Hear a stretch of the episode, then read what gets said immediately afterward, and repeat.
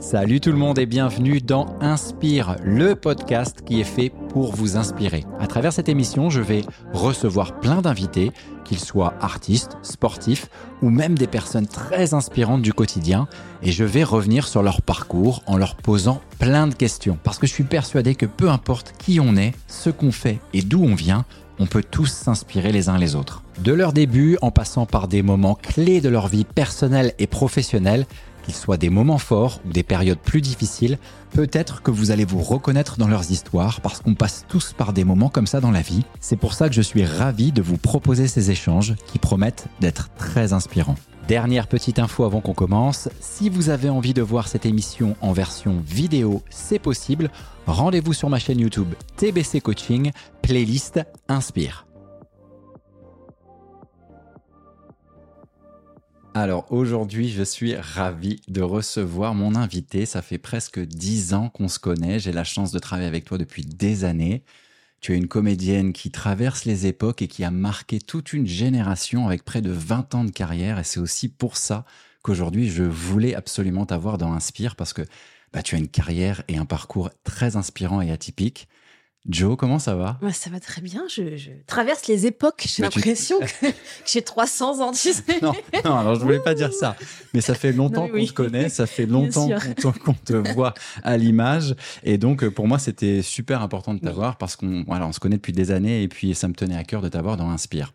Je te rappelle euh, le principe en fait hein, de ce podcast. On utilise le mot inspire. Chaque lettre représente un paragraphe, une partie du podcast, ce qui va nous permettre un petit peu de garder une ligne de conduite dans ce podcast. Mais bien sûr, c'est une conversation, c'est un échange, on a le droit de se laisser un peu aller. Oui, alors il faudra me recadrer parce que souvent, moi, je parle dans tous les sens. J'ai beaucoup de trucs à dire dans la vie, donc Très euh, bien. je te préviens.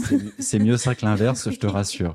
Est-ce que tu es confortablement installée Est-ce que tu es prête à y aller? Oui, allons-y. On a la petite gimmick où je vais te demander d'inspirer avant que je lance le jingle, et puis après, c'est parti. On inspire. Et c'est parti.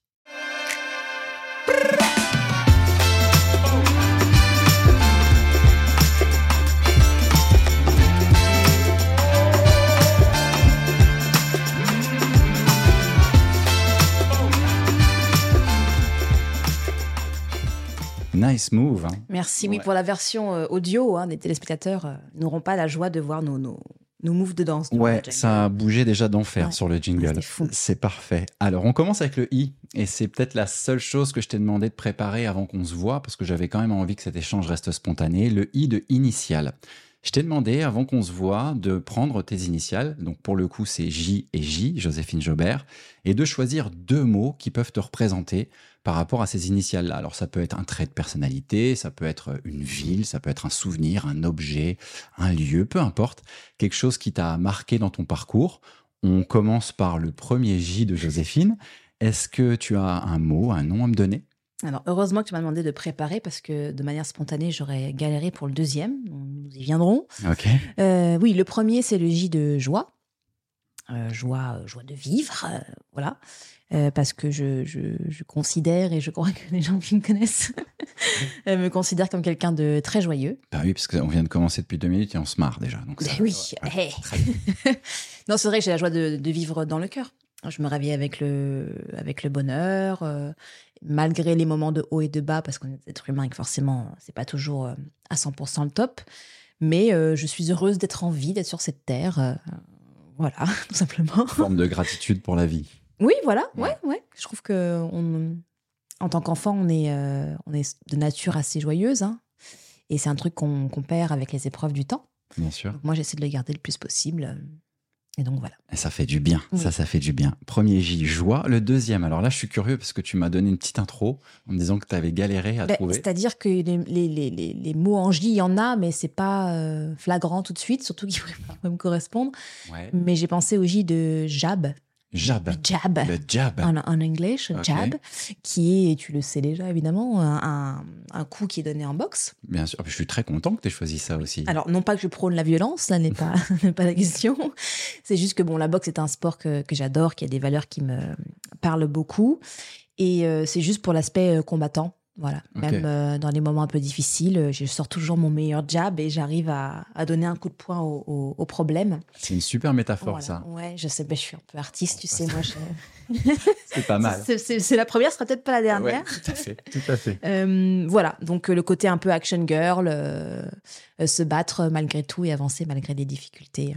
Ouais. Génial. Mm. Ouais. Et puis, ben, pour la petite histoire, hein, pour ceux qui ne le savent peut-être pas, c'est vrai que Joe et moi, on, on s'entraîne, on travaille en boxe hein, depuis pas mal d'années.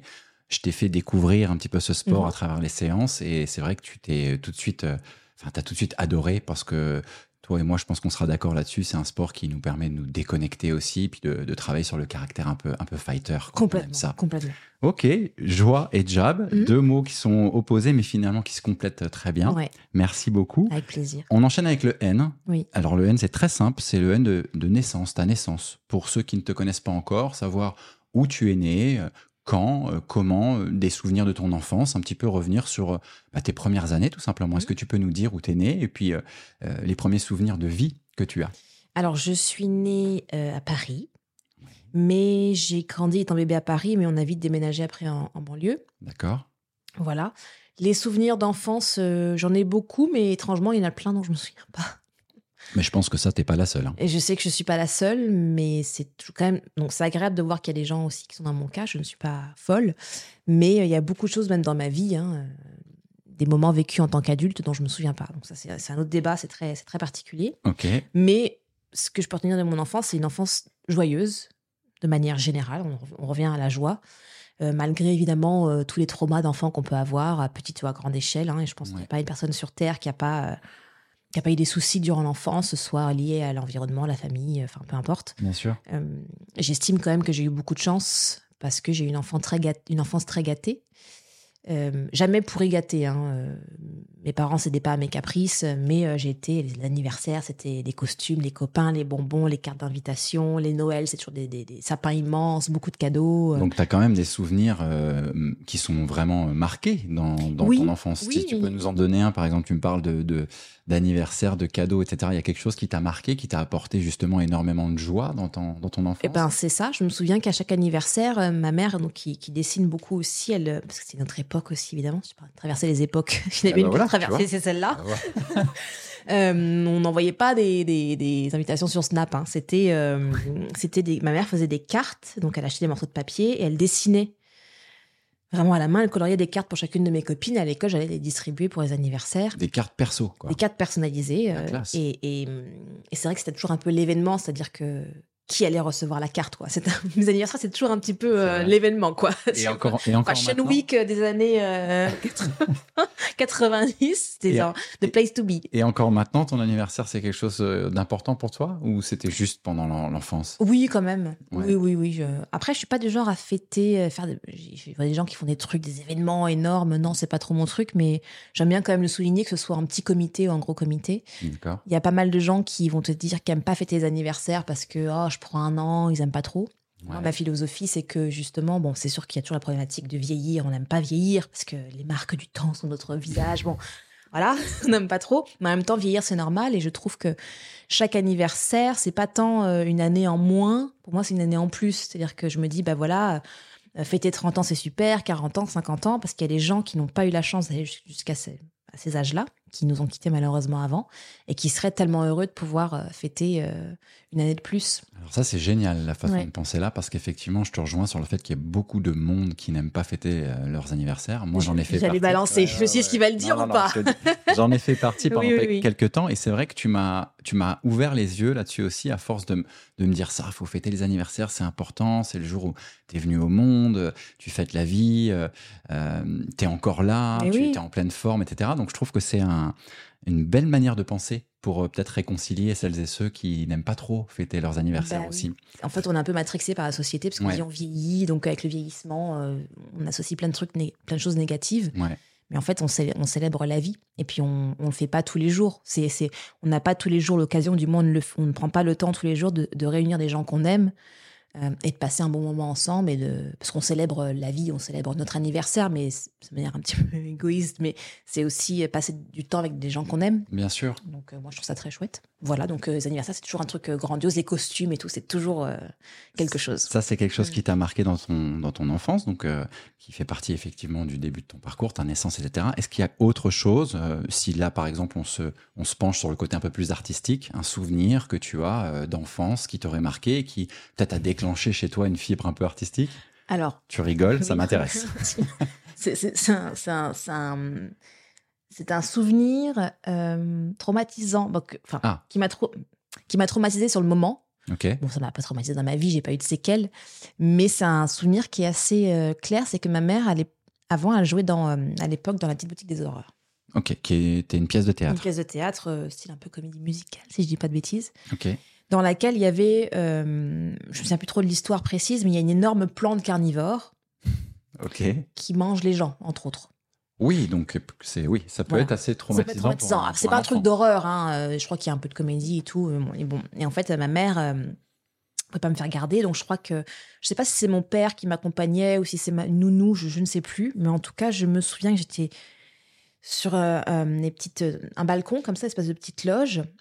Et je me souviens que j'ai eu très très peur parce que j'ai vu ma mère sur scène avec cette énorme plante. Bon, j'étais vraiment petite, donc pour moi, la plante était une vraie plante. T'arriverais à nous dire quel âge à peu près? Ah non, ça, tu vois, alors moi, les âges aussi, Ouais. pareil, j'ai un problème avec ça. Je ne sais pas du tout, mais j'étais petite. Petite, Vraiment petite.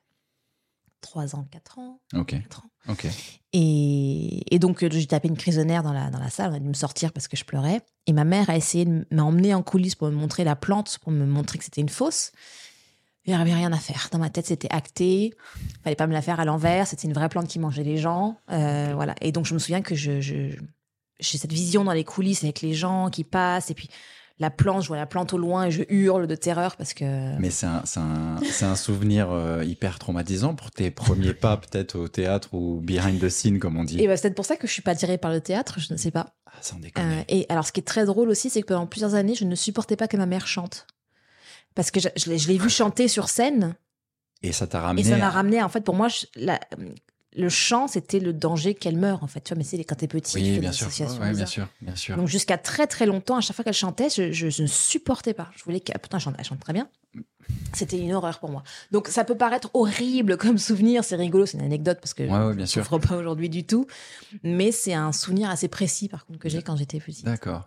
Qui te lie déjà au milieu artistique. hein, Mm. pour le rappeler à, à nos auditeurs, ben, tu fais partie d'une famille d'artistes, hein, que ce soit ton papa qui était directeur Mm. photographie, ta maman qui a été un petit peu tout. hein, elle a eu une carrière de, de, de, de fou en tant que comédienne, danseuse, chanteuse. Elle a fait aussi des voix, du Oui. doublage, de l'écriture, enfin plein de choses.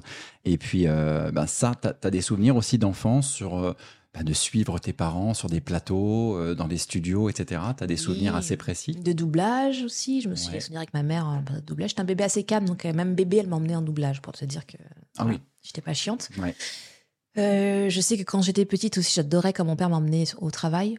Euh, il, travaillait, il a travaillé à TF... Canal TF1, j'ai un doute, je sais plus. Ouais. Mais je sais que Canal il m'emmenait donc dans les, dans les bureaux, hein, dans les locaux de Canal Ouais. J'étais avec lui sur les plateaux euh, quand il faisait donc les lumières euh, avec Ah tous les oui. techniciens. Et puis après, je- il me donnait une petite pièce. J'allais chercher euh, une petite barre chocolatée au distributeur. Et puis durant l'émission, j'étais dans, dans ce qu'on appelle à la, à la régie. Ouais. Donc une pièce toute noire comme ça avec tous les écrans. Et t'as le réalisateur, t'as tous les les gens qui sont là qui, qui tirent un peu les ficelles de l'émission. Et je me souviens, j'adorais être là à la sortie.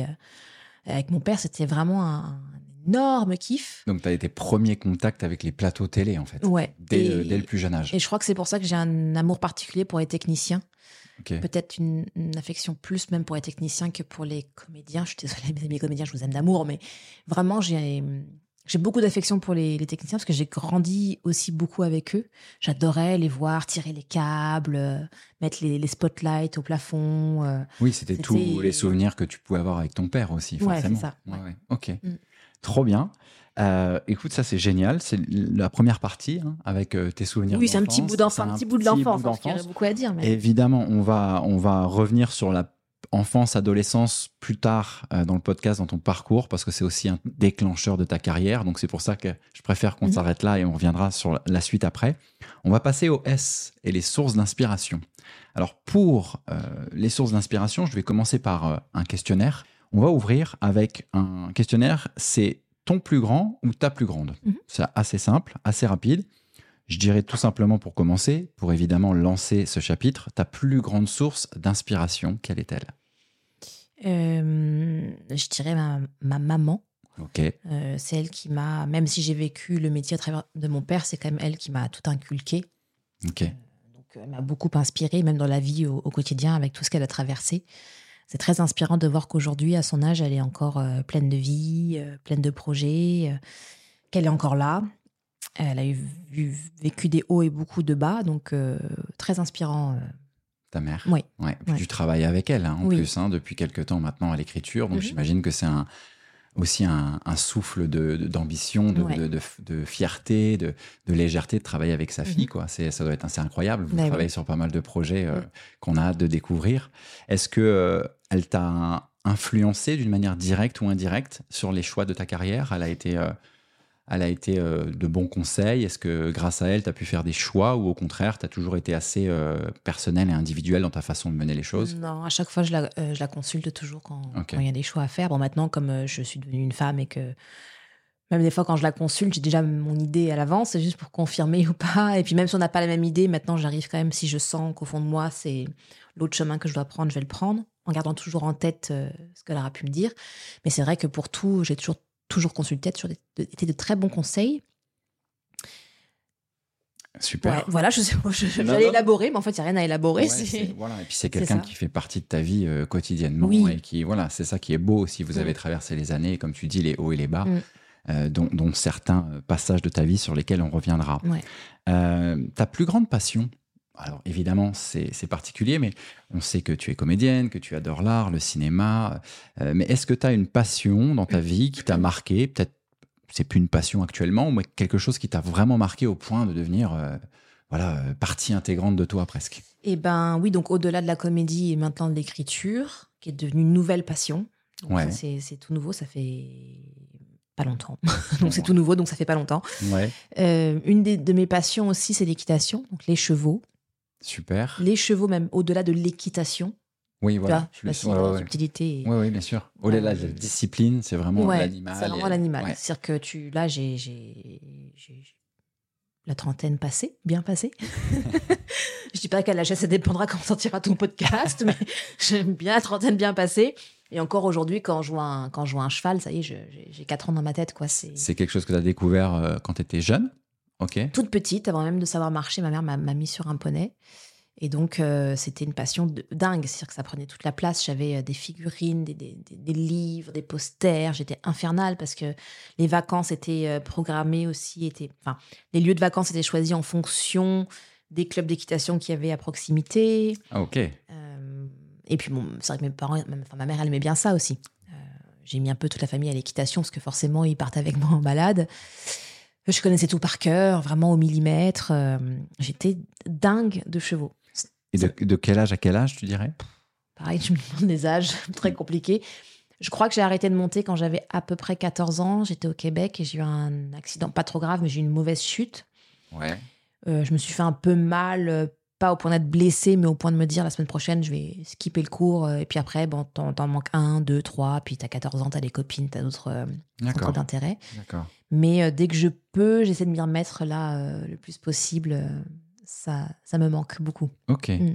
Chouette. Euh, ta plus grande claque cinématographique. On va revenir un petit peu sur le cinéma. Quel est le, le premier film, si tu devais en choisir qu'un, qui t'a mis une soufflante et tu t'es dit, waouh, Ben, je peux pas en choisir qu'un. Alors je vais en Ah. choisir deux si tu me le permets. je te le permets, parce que tu je ferai tu une infidélité en, en, Ah. en faisant le choix, parce qu'il y a vraiment deux. deux.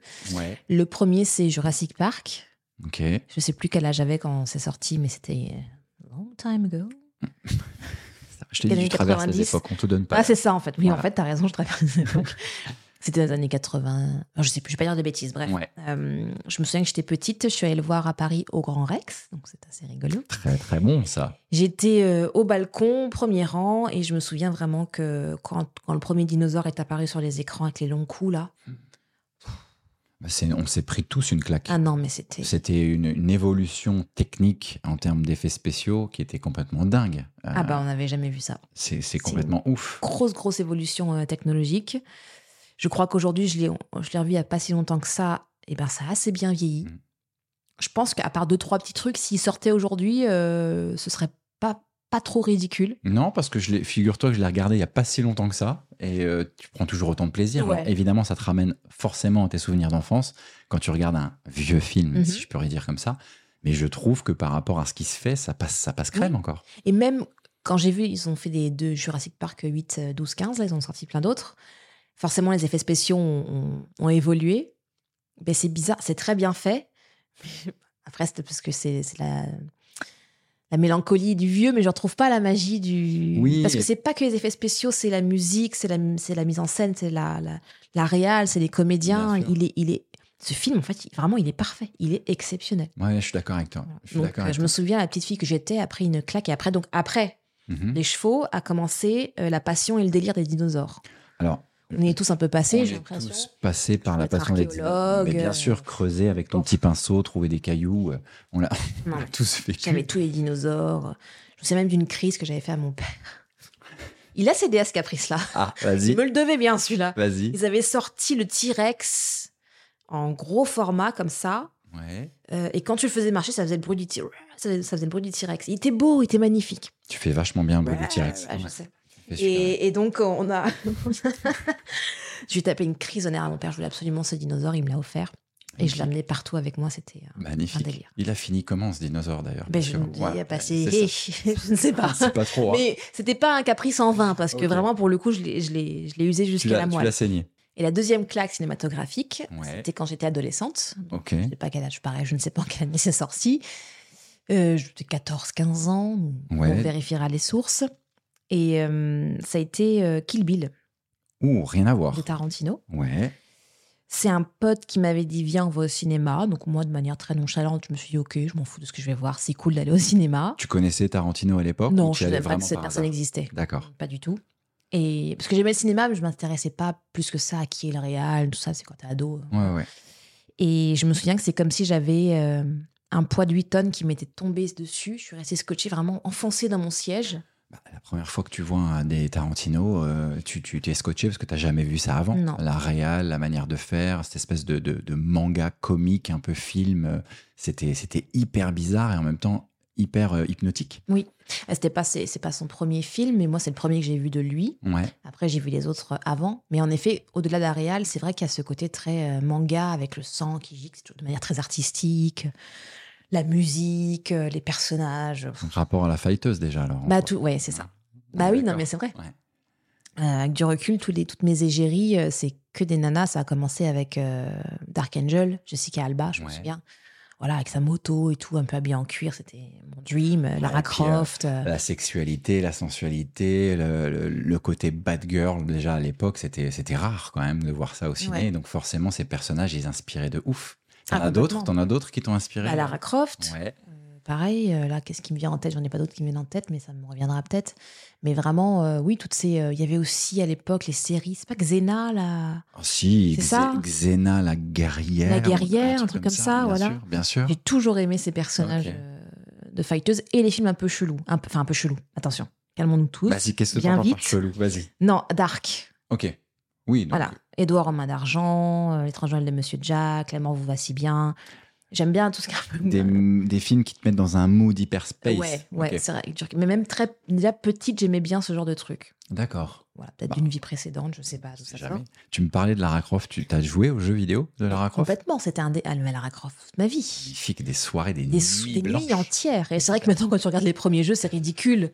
Euh, les seins pointus, euh, rien ne va. Enfin, tu vois, les décors, ils sont, ils sont très bizarres. Enfin, tu vois, rien.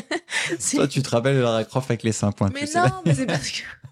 C'est magnifique. Voilà, mon Dieu, ça y est, ce, ce podcast prend une direction qui n'est pas celle qui du était tout, attendue. Pas du tout. Non, mais tu vois ce que je veux Oui, dire. bien sûr, je suis rien- d'accord. rien n'était, euh, Mais rien pour, n'était beau, mais pour l'époque, c'était pour génial. nous, c'était royal. Évidemment, tu vois maintenant ce qui sort sur les PS5, les machins. C'est vrai un- nature. C'est un truc de fou. Mais Ouais. à l'époque, c'était juste dingue de se dire tiens, je peux faire ça avec ce personnage. Euh, elle escaladait, elle faisait Oh des là trucs là. de malade mental. Les, les guns, les loups et tout. Ouais. Et je me souviens qu'on jouait pendant des heures avec euh, mon beau-père, surtout, et ma mère, elle regardait. À chaque fois, elle nous engueulait quand on la tuait, mais on faisait pas s'est dit, ah non, vous l'avez noyée Elle, était, elle était à fond Elle dedans. était à fond dedans. Et puis ce qui était drôle, c'est que j'étais à l'époque, j'étais un peu, j'étais plus forte que mon beau-père. Donc souvent, quand il y avait un niveau à passer qu'il n'arrivait pas, Il essayé une fois, deux fois, trois fois. Au bout de 15 fois, je lui disais, passe-moi la télécommande. Il voulait pas parce qu'il savait que j'allais réussir du premier coup. Et maintenant, c'est un truc qu'on a gardé. Ok. On dit, tiens, je te fais une Lara Croft quand il y en a un des deux qui arrive pas à faire un truc après Ah. plusieurs essais Pas et mal. que l'autre veut le faire et qu'il arrive du premier coup et que ça agace. Encore un souvenir, ça. voilà, bah, tu vois, on Ouais, appelle ça une, une Lara Croft. Donc, Ah, ça pour bien. dire que Kill Bill. Ouais, Kill Bill.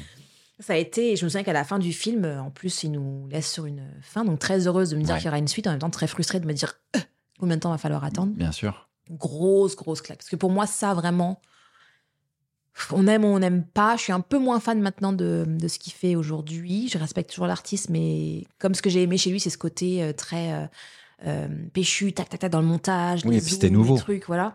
Maintenant, s'il fait ça de manière un peu plus lente, donc Mhm. les comédiens superbes, la mise en scène, mais pour moi, c'est un peu trop Hmm, lent, trop long. Ok. Mais vraiment, pour moi, c'est du cinéma, parce qu'on on s'évade complètement. Il y a une vraie prise de parti. C'est C'est clair. c'est du bonheur. Eh ben merci, super. Mm. On va pouvoir passer au P de parcours. Alors là, j'ai dû faire des choix parce que si on revient sur l'intro de tout à l'heure, ça fait près de 20 ans que tu travailles. Et puis j'avais dit aussi sur ta naissance qu'on s'arrêterait à vraiment la, la jeune enfance, la jeune adolescence. Pourquoi? Parce que j'ai fait plusieurs choix assez euh, euh, précis sur ton parcours. On va revenir dessus. Le premier, ça a été ton départ à Montréal. Euh, et c'était en pleine adolescence, on va revenir sur ça, parce que je sais que ça a eu un gros impact pour toi, euh, et euh, émotionnellement, et, euh, et artistiquement, parce que c'était tes débuts. Tu as commencé ta formation en tant qu'artiste là-bas, on va y revenir. Le deuxième, ben, ça a été le retour, et avec tout ce qui s'en est suivi très rapidement, tu as très vite explosé à la télé avec, avec des, des rôles dans Nos années pension ou Foudre, notamment cette série qui est devenue assez iconique pour les jeunes. Et puis ensuite, ton premier rôle international dans Meurtre au paradis. Alors évidemment, dans ta carrière, il y a eu plein de choses, mais j'ai fait le choix de prendre ces trois euh, moments-là parce que je trouve qu'ils sont assez euh, cruciaux dans ton parcours professionnel. Très bon choix. On- merci beaucoup. De rien. On revient déjà sur ton départ à Montréal. Explique-nous, parce que si je me souviens bien, ben, voilà, tu es adolescente, tu es dans une- un âge assez critique aussi hein, de, ta, de ta vie de, de jeune femme. Mm. Euh, et puis tu as ce départ, euh, tu pars de France, tu pars de Paris, tu changes de vie. Tu peux nous raconter un peu? J'avais 12 ans quand on est parti. On est parti avec ma mère et mon beau-père euh, au mois de juin ou début juillet. C'était le drame de ma vie, puisque forcément, bah, 12 ans, hein, placé. Les prémices de Bien l'adolescence. sûr. Euh, ah, ils avaient gâché ma vie, quoi. C'était les copains, déchirure, de l'équité. En plus, j'ai dû passer tout un été là-bas sans amis. Ok. Tu vois, ouais. Juillet, août, je connaissais personne.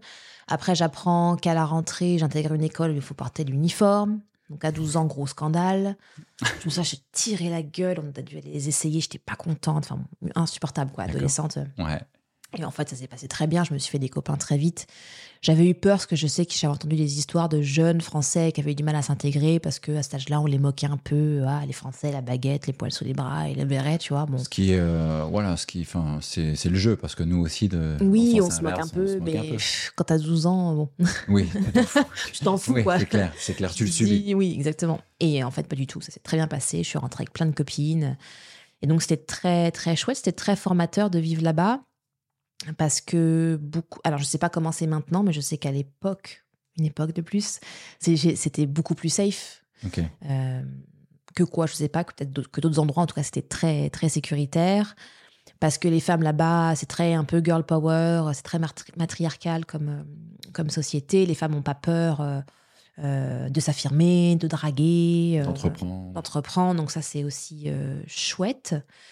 Et puis Plus c'est- de liberté. ça a été aussi un moyen pour toi de commencer à découvrir cette culture anglo-saxonne Exactement, qui a bien un sûr. peu, je pense, euh, vraiment euh, drivé euh, tes choix aussi artistiques et puis ta façon d'évoluer un peu oui, parce que parce que oui. il faut, faut pas oublier que bah, en Amérique du Nord, la façon de faire, notamment pour la formation des artistes, est complètement différente. Tu peux nous parler de ça aussi un peu, cette différence que tu as pu voir et vivre là-bas à cet âge-là? Eh ben oui, parce que autant en France, malheureusement, aujourd'hui, quand tu dis que tu sais chanter, danser, jouer la comédie, euh, faire du tir à l'arc et euh, du doublage et du, et du cheval et du cheval, Voilà. Ouais. Euh, et que en plus tu, tu, tu es aussi ar- archéologue dans l'âme. Ok, je suis rassuré. Là, tu vois, J'adore ce podcast. là, ça fait beaucoup où les gens se disent, oula, forcément, s'il y a huit choses qu'elle sait faire, c'est qu'elle sait faire un huitième de ces huit choses, tu vois. Ouais, Donc- il y a forcément plein de choses qu'elle sait pas bien faire. Voilà. et ça, c'est, ce qu'on voudra. euh, Mm. C'est une réalité. Dans le milieu, c'est comme ça, malheureusement. Alors que en, En France, revanche, hein. en France. Dans les pays anglophones, ça n'a rien à voir. Plus tu sais faire de choses, mieux c'est. Un exemple, quand j'ai eu des, j'ai trouvé mon agent anglais, mes managers américains, ils passent par des sites. Donc en fait, les directeurs de casting passent par ces sites pour voir les profils euh, des, des artistes. Vos CV en quelque sorte. Les CV et ce qui s'appelle les skills, donc les, les compétences, en gros, est un, un questionnaire à, à remplir où il te demande tout ce que tu sais faire. Mais la liste des choix, Mm. tir à l'arc, corde à sauter, roller, même des sports que j'avais jamais entendu parler. Et plus tu coches, plus ils sont contents eux, parce qu'ils se disent au moins c'est un artiste qui sait tout faire, qui chante du classique, du jazz, qui, qui, qui danse la capoeira, la carioca et qui danse en même temps du, du Mais c'est ce hip-hop. Mais c'est ce qu'on voit même au cinéma, euh, que ce soit américain ou anglais euh, actuellement, hein, des, des artistes qui peuvent passer d'un rôle où ils dansent, où ils chantent, où ils jouent d'un instrument, etc. Et ça, ça nous ravit, en fait. Ouais. On adore voir ça. Ce que tu es en train de dire, c'est que en France, ça, c'est Non, c'est pas recherché? non, c'est pas recherché et ça fait toujours un petit peu peur, D'accord. malheureusement. D'accord. Par contre, je suis très déçue parce que tu n'as pas re- rebondi sur la carioca.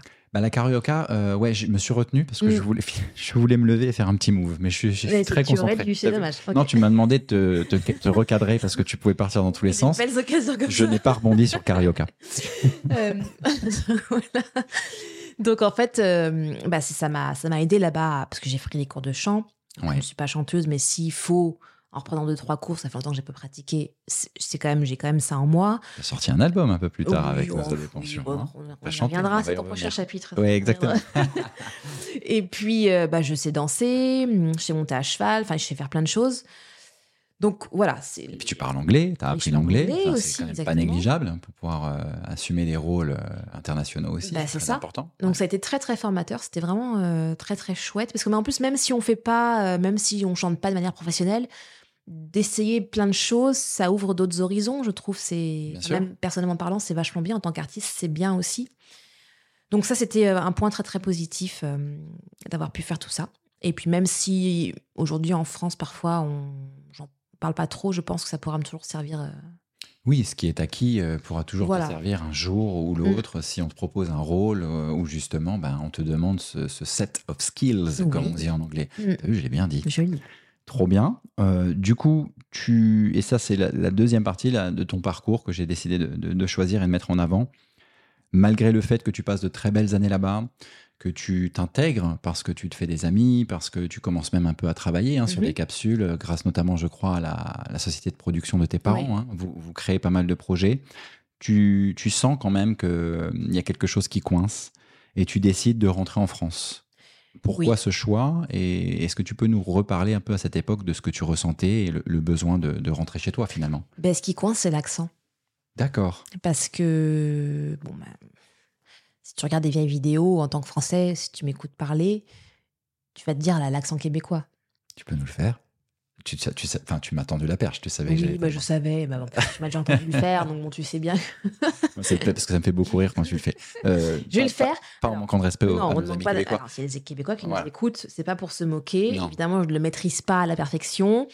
Mais, alors, j'y viens, je vais te le faire. Je t'en prie. En fait, pour eux, j'avais encore l'accent un peu français. Ils l'entendaient. C'est comme quelqu'un qui va parler anglais. Moi, quand je parle anglais, un Français va dire Ah, t'as un bel accent anglais. Mais les Anglais vont dire Bah, elle vient de France. oui, bien sûr.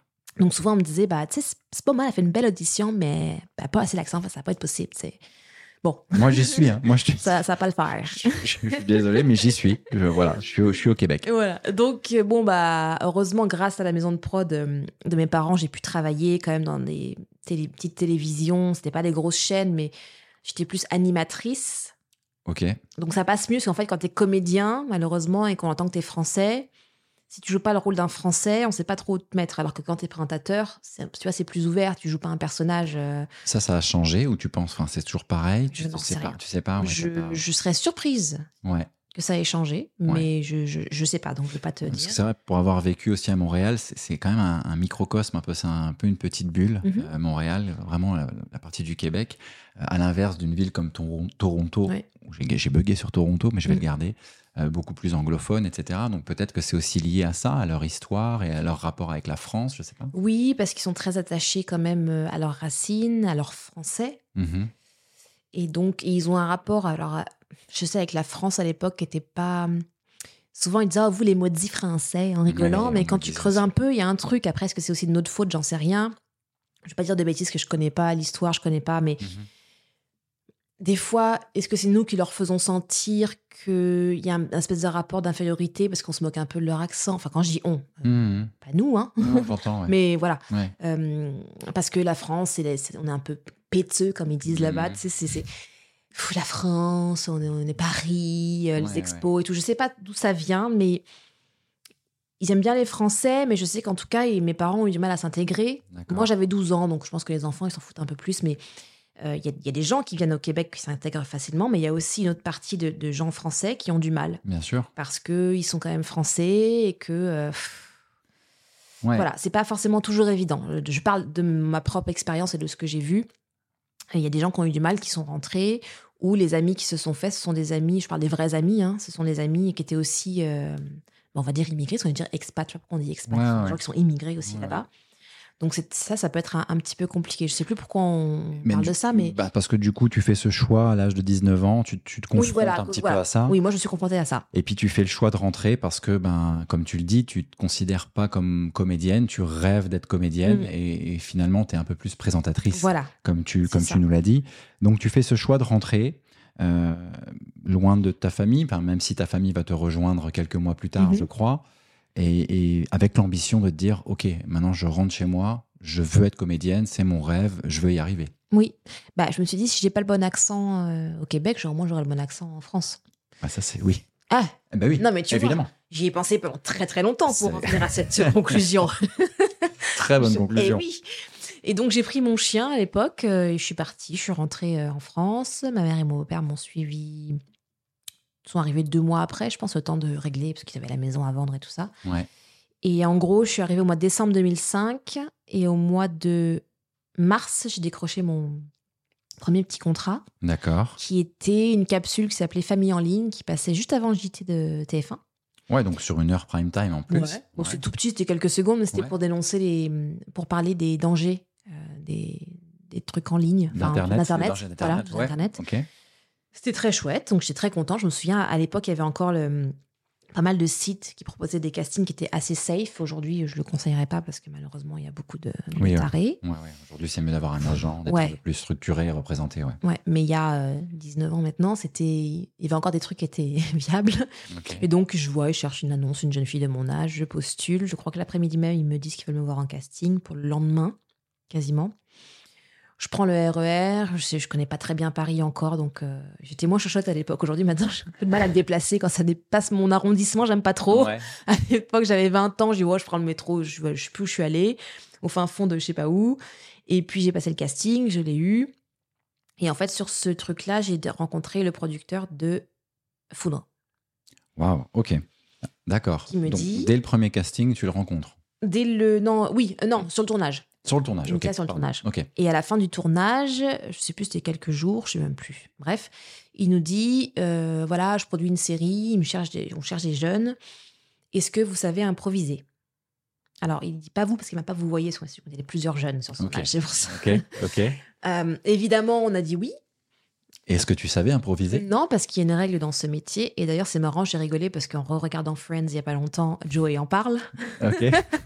Ok, Pour ceux qui série. connaissent Friends, euh, Ouais. ils sauront de quoi je parle. Si on te demande si tu sais faire du parachute ou un triple loops, euh, backflip arrière, tu dis oui. Bien Si sûr. vraiment tu as envie d'essayer, tu dis oui.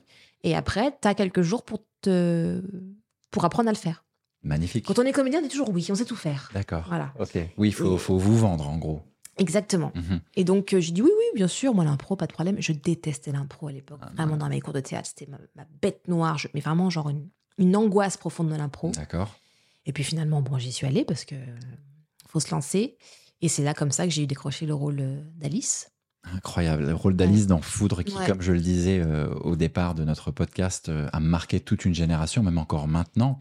Euh, tu me disais aussi que bah, parfois, il y, a- il y a des jeunes d'aujourd'hui, de, notre génération, qui donc ne connaissaient pas euh, Foudre à l'époque, qui te reconnaissent, qui t'appellent Alice euh, et qui te parlent de cette série. C'est Ouais. quand même dingue. C'est dingue. Des jeunes à l'époque, quand la série est sortie, je dirais pas qu'ils s'étaient pas nés, mais ils étaient pas en âge de regarder des séries. Donc des fois, je leur dis, mais, vous avez quel âge? Et quand Ouais. ils me donnent leur âge, je dis, Ah, j'ai 20 ans. Ou, je dis, mais la série est sortie il y a 19 ans, comment c'est possible? Ben, C'est même, ils regardent des replays.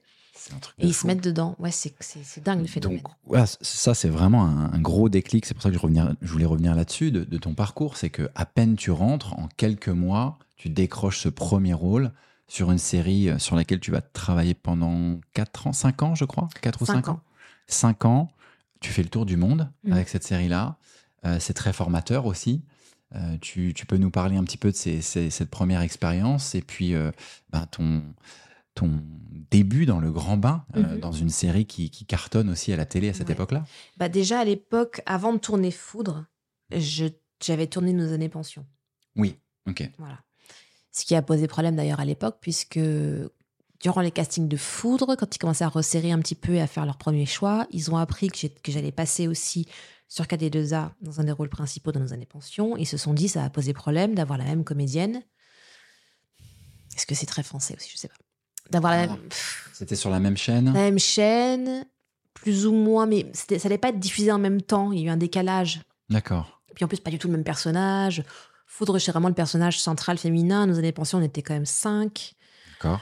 Bon, il y a eu tout un gros débat. euh, Bon, C'est bizarre parce que ça arrive même maintenant euh, d'avoir des, des comédiennes qui sont un peu estampillées France Télé ou TF1 qu'on voit régulièrement dans différents projets. Mais ah bah oui, qui chaînes. enchaîne, oui. Mais je sais pas, à l'époque, c'était peut-être moins euh, d'actualité. Ça leur Ok. posait problème. Finalement, j'ai réussi à, à me battre pour leur faire comprendre que c'était pas grave. Ouais. Et la chaîne a dit que c'était pas grave, donc voilà. Ok, Lara Croft qui est venue. euh, Ouais, j'ai mis deux, battre trois petits jabs et puis c'est passé, quoi. Bah voilà, exactement. Ah. Pas mal. Et, hum, et donc voilà, et donc, donc j'avais cette première expérience déjà de nos années pension, mais c'était tourné en banlieue, c'était beaucoup plus euh, pépère comme tournage, même si c'était très intense, Mhm. parce qu'on tournait, euh, je sais plus, en fait on parle en minutes utiles pour les gens qui savent pas par jour. On va tourner tant de minutes utiles euh, par jour, c'est ce que je viens de dire. ça, ça- ça- Ouais, c'est ça bien. veut, dire quoi justement? Parce que ça, c'est intéressant. C'est quoi une minute utile? Comment ben, c'est la minute qu'on va pouvoir utiliser à l'image, parce qu'on peut tourner, euh, par exemple, 15 minutes, mais sur les 15 minutes, il y aura euh, pas mal de scènes qui seront pas. Oui. Il y aura un problème de son, il y aura un machin. D'accord. Alors ça dépend des projets, mais nous, je sais même plus combien on, on- on tournait un nombre aberrant, on tournait genre quatre fois plus que ce qu'on aurait dû tourner en temps normal. C'était à la chaîne, D'accord. donc c'était tr- aussi très formateur. Oui, c'est ce que j'allais dire. Du coup, tu as cette première expérience de nos années Mm. pension avant de décrocher Foudre. Oui. Donc là, tu es déjà un peu plus, tu te sens un peu plus en confiance. Quand même, Ok. même si Foudre, ça a été toute la confiance que j'ai pu euh, acquérir, elle a dégringolé sur Foudre parce que c'était un concept euh, qui n'existait pas et qui n'existera peut-être plus jamais, j'en sais rien. Ok. Ils nous ont demandé pour l'impro parce que en fait, sur Foudre, les premières saisons, on n'avait pas de texte écrit, on improvisait nos textes. C'est-à-dire C'est-à-dire que Vous arriviez le matin sur le plateau et vous ne saviez absolument pas ce que vous alliez. vos dialogues? Eh ben non. Alors, en général, pour les gens qui savent pas, quand on tourne un projet, on tourne pas dans l'ordre des scènes. On tourne par décor, Mhm. parce qu'évidemment, c'est plus simple. On peut pas tourner une scène au café, bouger toute l'équipe, aller tourner euh, à la ville d'à côté. Bon, bref, voilà. Donc, on fait toutes les scènes du café, toutes les scènes de machin. Donc, il faut quand même essayer de suivre un peu la trame. Mais comme il y a un texte et que tu as lu le scénar, Oui. Il y a la script aussi qui est là pour t'aider, pour te dire voilà, la scène 2, il se passe ça, la scène 5, il s'est passé ça avant, donc ton émotion, c'est ça et tout. Mais là, comme on n'avait pas de texte et qu'on ne savait pas ce qu'on avait improvisé avant, Vous tourniez tout dans l'ordre. on tournait dans l'ordre, ce qui Oh. n'existe pas en fiction. On a commencé à La Rochelle, donc c'était un- une petite ville, donc on arrivait à. C'était n'importe quoi, c'était une petite équipe aussi. hein. Mhm. On arrivait à se déplacer plus vite. Donc on tournait la scène euh, ben, du réveil, puis en plus la scène, on avait tourné la scène d'après, et donc on improvisait au fur et à mesure. C'est dingue, ça. Pour ceux qui, qui sont fans de cette série, c'est une belle anecdote. Ah ça. bah oui, ça a changé après, parce qu'on pouvait pas tenir la route comme ça, parce que quand on tourne après en Calédonie, les décors, c'est pas à l'autre bout de la rue. C'est-à-dire que dans l'histoire, tu as la maison, puis après tu as la tribu. Donc euh, bon, ils ont dû ada- réadapter un petit peu. À tel point que le comédien qui jouait Alex, qui n'était pas Charles Templon au début, le comédien s'est blessé sur le tournage, il a été en arrêt pendant six mois, ils ont dû re- recaster Charles. Et hum, ce qui est un mal pour un bien, parce que Charles était ex- exceptionnel. Ah, C'était le duo. Vous étiez le duo iconique euh, Ouais. de cette série. hein. voilà.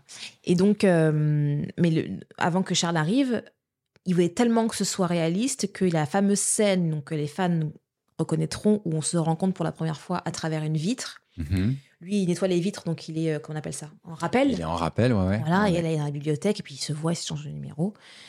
Jusqu'à ce qu'on tourne cette scène, ils n'ont pas voulu que je rencontre le comédien. Ah, tu l'avais jamais vu? Non. On s'était croisés vite fait, on ne s'était pas Ah oui, parlé, voilà, on n'avait pas eu de. quand même physiquement à quoi il Oui, ressemblait. oui, c'est ça, on n'a pas eu de contact, on n'a pas eu de... Parce qu'il voulait que des premiers contacts, mais en fait, bon, c'est- c'est c'est expérimental, c'est chouette, mais on est comédien, donc on est supposé savoir jouer euh, Oui, à- première fois, l'émerveillement. À cette époque, t'es jeune, c'est ton premier rôle, t'as peut-être pas aussi le, la force en toi ou la confiance en toi de dire bah non, on n'a pas besoin de faire ça à un prod ou un réal, tu te laisses Ah bah complètement driver, c'est C'est tout le concept. Donc, qui ouais, étais-je pour dire, euh, en gros, euh, c'est peut-être clair. que c'était pas contente. Et j'ai tellement perdu mes moyens parce que c'était très, très spécial comme, comme tournage. Moi qui étais vraiment formée bah, à un tournage, hein. Mhm. là, c'était tous les codes tombaient que au début, ils se sont demandé s'ils avaient fait le bon choix. Sur toi? Ouais, je l'ai su Ah, après. Ils se sont demandé s'ils avaient fait le bon choix. Et après, une fois qu'on a recommencé à prendre, bah, que j'ai commencé à comprendre un peu le, le concept et qu'on a pris un tournage qui était un peu plus cadré, évidemment, ça, c'est, Enfin, évidemment. Évidemment. vous avez fait le bon choix. Non, cette série-là sans toi, c'est pas possible, bien sûr. Ouais, mais, mais c'était très, très intéressant. Après, ce qu'ils ont commencé, ce qu'ils ont fait, c'est que euh, on, on savait toute l'histoire. On avait des scènes détaillées en mode euh, elle se lève, elle fait ci, elle fait ça. Elle lui dit qu'elle n'est pas contente de ce qu'elle a entendu hier. D'accord, il y a quand même des, euh, Voilà. des ambiances ou des. euh, Oui. voilà, des... Après, les mots, c'était les nôtres. C'est complètement C'est dingue. complètement dingue. Et à tel point que même, même des fois, les, les- au tout début, même nos mouvements, les caméramans ne les connaissaient pas. C'est-à-dire que là, si on est tous les deux et qu'on se parle, qu'on fait une scène, et que d'un coup, mon indication, c'est quand tu me dis le mot chat, je dis n'importe quoi. Moi, je savais que je devais m'énerver. C'est tout ce que je savais. Si d'un coup, je décide de me lever, le caméraman, il doit me suivre. Il savait pas. C'est fou. n'importe- quoi. Vous avez dû bien rigoler quand même. Oui, j'ai beaucoup angoissé aussi. On a eu Ouais. des moments de rigolade, mais c'est vrai qu'heureusement qu'après, ils ont, ils ont, Ils sont ont revenus un peu à un truc un peu plus traditionnel.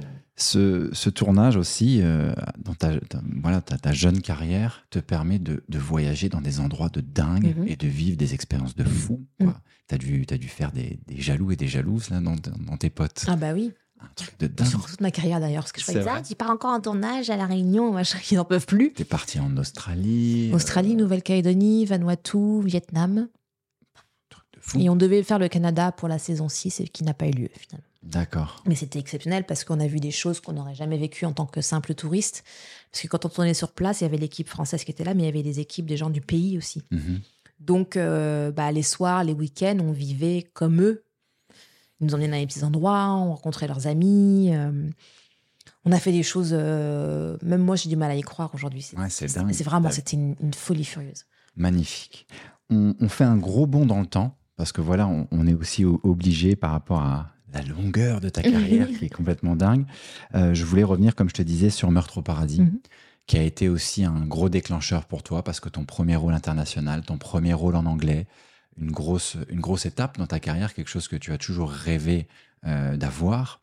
Euh, tu nous reparles un petit peu de ça, de cette époque de Meurtre au paradis. Euh, à l'époque, tu tournes à la Réunion, il me Mhm. semble, sur Ouais, Cut, hein, c'est bien ça. Mhm. Et donc, on, on t'appelle pour le casting. Re- Reparle-nous de, de ça, parce que je trouve que c'est assez fou aussi l'histoire.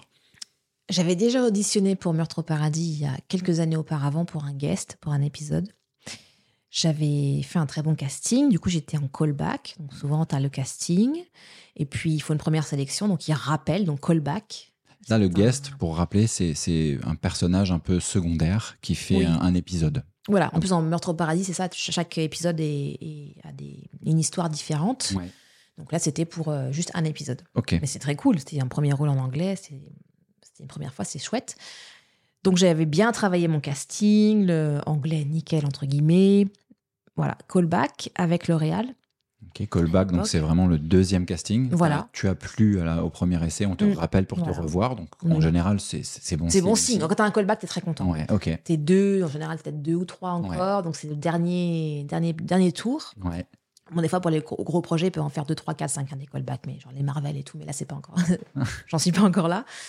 Et hum, j'étais un, peu- un peu prise au dépourvu parce qu'ils m'ont donné un scénar, m- ils m'ont demandé de lire une scène, mais mon anglais était assez bon. Enfin, il était bon quand je le travaillais, Ouais. mais là, de manière euh, impromptue comme ça, j'ai pas su. euh, il était pas assez bon pour pouvoir jouer, être à l'aise en, en découvrant un Ah, c'est texte. spontané. Voilà, c'est ça. Ok. Donc je l'ai pas eu. Donc j'étais un peu vexée, j'étais un peu triste, mais comme quoi, heureusement, parce que quelques années après, j'ai passé le casting pour jouer le rôle principal féminin. Ça, c'est fou, comme quoi tout arrive euh, pour une raison. Voilà. Même si c'est difficile de Oui. l'encaisser, j'imagine, sur le coup. Mais quelques années plus tard, tu repasses ce Oui. casting-là pour le rôle principal. Euh, donc, En explique-nous. tournage sur Cut, mon agent qui m'appelle, qui me dit une série, il cherche donc la Sarah Martin qui euh, jouait Camille à l'époque. vais dire de bêtises, mon Dieu, la honte. Oui, c'est ça. Euh, quitter la série, donc il fallait euh, remplacer euh, avec un- une nouvelle euh, inspectrice. euh, il voulait une française aussi métisse pour garder un petit peu le, le même vibe. Et donc, euh, je reçois ce casting, puis ça me dit quelque chose d'être in Paradise. Puis finalement, je me dis, ah, c'est le Hmm. truc. Ah ouais, c'est fou. Tu reçois années. le casting pour Ouais. le premier rôle et ça te rappelle à peut-être un an ou deux Mm. en arrière pour te- ce, ce guest. C'est dingue. Et tout de suite, je me suis dit, celui-là, il est pour moi. Mm. Ouais. Bah, on se dit toujours ça hein, quand on a un casting. Non, c'est pas vrai. Des fois, on se dit, ouais, je le passe, mais j'y crois pas trop. Ok. Mais j'ai un bon feeling. Il se passe un truc dès que tu, tu reçois. Ouais, le- je me le dis, projet. ouais, c'est marrant comme quoi que, que la vie me le ramène euh, Ouais. comme ça. J'enregistre une tape, donc euh, en général, tu passes devant un directeur de casting, mais quand tu es à distance comme ça, tu t'enregistres toi-même, tu t'envoies la vidéo. En vidéo, ok, voilà. ouais. Et c'est des acteurs de cut qui m'ont aidé, qui m'ont donné la réplique. Quelques temps après, je, je reçois donc le callback. Et heureusement, j'avais une pause dans le tournage de cut et je devais rentrer à Paris. Ça tombait pile poil durant la date du callback à Londres. Là encore, les, les- les étoiles s'alignent. Je rentre à Paris, je vais à Londres pour faire mon callback. Petite anecdote, je... on a eu un problème avec l'Eurostar. J'étais extrêmement stressée, j'ai répété mon texte un million de fois. Je savais qu'il allait y avoir le réal, le prod, Chris Marshall. Qui euh, le là, personnage, principal, à l'époque. ton partenaire de jeu ou futur partenaire de Donc, jeu. Il avait quand même vachement son mot à dire, euh, genre en mode celle-là, je peux me la bérer, ou Ouais, ouais. je la sens bien. Donc je me suis dit, gros meeting, puis je connais un peu les Anglais, c'est très hum, protocolaire, euh, c'est sérieux, quoi. Ouais, tu clair, vois, là, un c'est clair. cast pour, euh, genre, tu vois, Voilà, la prochaine Lara Croft, vois, ça rigole pas. Donc hyper stressée, mais j'ai eu deux- entre deux et trois heures de retard parce qu'il y a un problème donc avec l'Eurostar. Et au lieu de me stresser, ça m'a vachement détendu parce que je me suis déjà parce que Mm. c'est marrant. Hein. Forcément, quand tu es bloqué dans un train, les gens finissent par se parler. Et j'ai discuté avec, euh, je crois que c'était une femme, euh, une anglaise. D'accord. Donc en fait, on a parlé ensemble. Ça m'a aidé à pratiquer euh, pas juste le texte, mais mon, mon- mon langage courant. Ah, ça t'a délié un peu la- Exactement. la langue. Ouais, donc je me suis dit, ah bah ça c'est chouette, c'est comme quoi c'est un signe et tout. Et puis je me suis dit, bah foutu pour foutu, je suis trois heures en retard. Je- En fait, je me suis dit, j'ai plus à stresser parce que je suis en retard, c'est pas de ma faute. Oui, voilà. Et je savais qu'ils allaient avoir de l'empathie pour moi, de se dire la pauvre, elle doit être stressée, elle est en retard, elle, a- elle est coincée dans l'Eurostar. Je savais qu'il y aurait une, euh, une espèce de d'empathie, de, de douceur, De de, plus, bienveillance, de bienveillance en plus. Ça, ça a été le cas? Ça a été vachement le cas. Et c'est marrant parce que du coup, je suis arrivée zen, mais zen. Ça m'a déclenché un truc euh, Ah, Génial. très zen, ce truc-là. Et donc, je suis arrivée au casting et donc, bah, ça s'est très bien passé. Très bon feeling. euh, tu sais, tu, tu joues avec ton partenaire, tu vois du coin de l'œil, tu les vois qui, qui hochent la tête, euh, qui se disent des petits trucs dans l'oreille. Tu dis, Mm. ça sent bon, c'est cool. On a rigolé, la scène a été vachement chouette. Tout le monde est. Enfin, moi, je suis sortie de la salle, je me suis assise sur un canapé. Ils ont dû euh, parler un petit peu, faire leur petit meeting. Ils sont sortis, gros sourire, merci, au revoir, à la prochaine. Et en fait, un des producteurs, donc Tim Kay, il est donc ils sont tous sortis et quelques secondes après, il est re-rentré dans la pièce. Il est revenu me voir en me disant merci beaucoup, à Mm. bientôt avec un grand sourire. Et là, je me suis dit, it's mine, baby. Ah, c'est trop bien. Oui, parce que ça, c'est pas des choses qui arrivent souvent. Non, parce que bon, on s'est dit, on s'est fait les salamalek, on s'est dit au revoir Ouais, mille bien fois. Le mec, il sort, il revient exprès.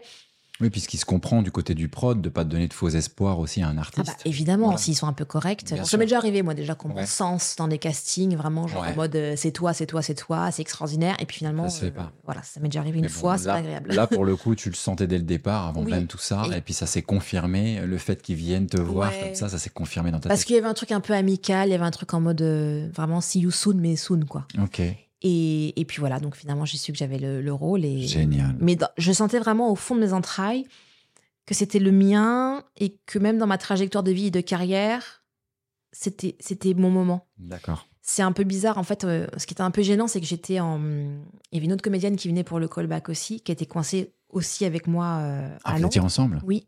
Et on a dormi même dans la même chambre, je crois. Ils ont, ils ont booké- peut-être pas, je dis peut-être que j'ai une bêtise. Dans le même hôtel en tout cas. Dans le même hôtel. Ils ont booké une chambre d'hôtel euh, pour reprendre le train ensemble le lendemain. C'est fou. Vous êtes, très bizarre. Vous êtes en concurrence toutes les deux. Ouais. quoi. Et, et vous êtes ensemble pendant tout Ouais. ce processus. Ça s'est bien passé parce qu'elle était très sympa. On n'était pas en mode on est en compète. euh, Ouais. Moi, je suis pas comme ça et elle non plus, elle était pas comme ça. D'accord. Ce qui est cool, parce que c'est cool. pas forcément le cas tout le temps non plus, j'imagine. Mais au fond de moi, je me suis dit, j'étais presque un peu.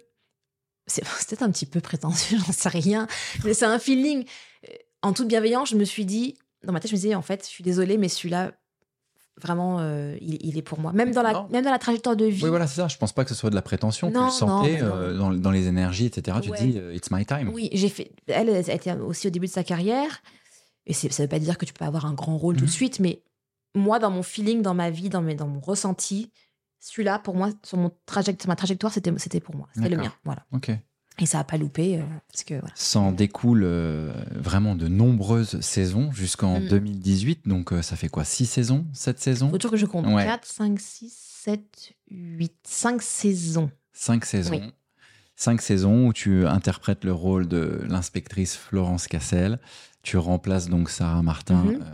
Au, bout de la, au niveau de la troisième saison. Quatrième. Quatrième, pardon. Et, euh, et voilà tes premiers pas euh, sur un show international, parce Mhm. que c'est quand même un show qui est diffusé dans, dans plus de 200 territoires, je crois, qui fait des 300 et audiences. Ouais, c'est un truc de fou, qui fait des audiences de dingue sur la BBC en Angleterre. Mhm. Euh, des épisodes qui montent à, à 10, 12 millions de téléspectateurs. euh, Ouais, chez 9, 10, parfois. je sais. Peut-être qu'on a eu les Il y a eu des 12, hein, records, ouais. ouais, il y a eu des records. Vous avez dépassé les 10 millions, ce qui est quand même euh, hallucinant Ouais, hein, en termes d'audience. Donc, tu as, cette exposition. Les fans t'adorent euh, parce que non mais faut le dire c'est pas forcément évident de prendre ce rôle-là euh, à bras le corps et de remplacer une comédienne qui était déjà aimée du public faut pas faut pas l'oublier et, et tu passes cinq ans euh, entre la Guadeloupe et, et- et Paris Oui. Euh, donc c'est des tournages qui durent combien de temps en moyenne? 5 mois. Cinq mois. Ouais, Donc, euh, c'est ça aussi qui fait que en, en 2018, tu décides euh, d'arrêter parce que tu as la sensation d'avoir fait le tour, parce que c'est difficile d'être loin de, de tes bases? Bah oui, parce que. Alors, c'est très chouette. hein, Les gens me diront, mais attends, t'es en Guadeloupe, c'est super. Mais c'est. On est à Déa, donc c'est un tout petit endroit. On a vite, vite fait le tour, même s'il y a plein de choses à voir sur cette belle île. Mais on est vraiment dans le travail, travail, travail, travail. Moi, les week-ends, je suis pas du genre à faire la fête. ou à- On, on est fatigué, donc Mhm. euh, je suis pas du genre à conduire trois heures pour aller voir une cascade. Une fois que j'ai vu ce que j'avais à voir, je reste dans ma villa, j'apprends mes textes, je me repose pour être en forme pour le, le lundi. Donc on se sent assez vite isolé, même si on se fait des amis sur le tournage. Les amis de Paris, la famille nous manque.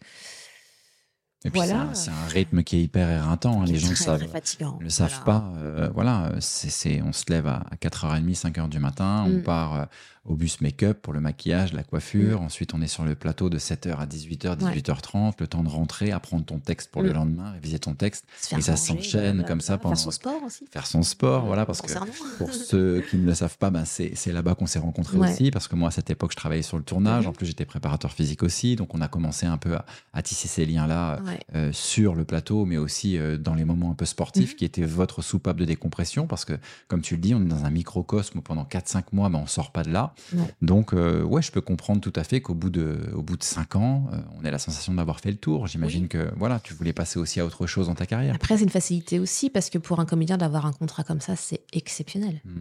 5, cinq mois de tournage par année, je sais pas si gens se rendent compte, c'est du pain béni. En plus, bon, on, est, on tourne quand même pas en Alaska, je veux dire. on Oui, est- voilà, c'est ça. des conditions, même si la chaleur peut être très difficile à gérer sur un tournage. La chaleur, les moustiques, la dingue, tout ça. N'en parlons pas. hein, N'en parlons pas, mais Ouais, ça peut être compliqué. C'est quand même des belles conditions. Je veux dire, Oui. on est bien traité et tout, c'est Évidemment. chouette. évidemment. Et puis aussi, mais bon, il y a la facilité de se dire, bah voilà, je sais que euh, c'est une série qui marche bien, il y a encore huit saisons de prévues, pendant huit ans, je peux être tranquille, Mhm. gagner mon argent.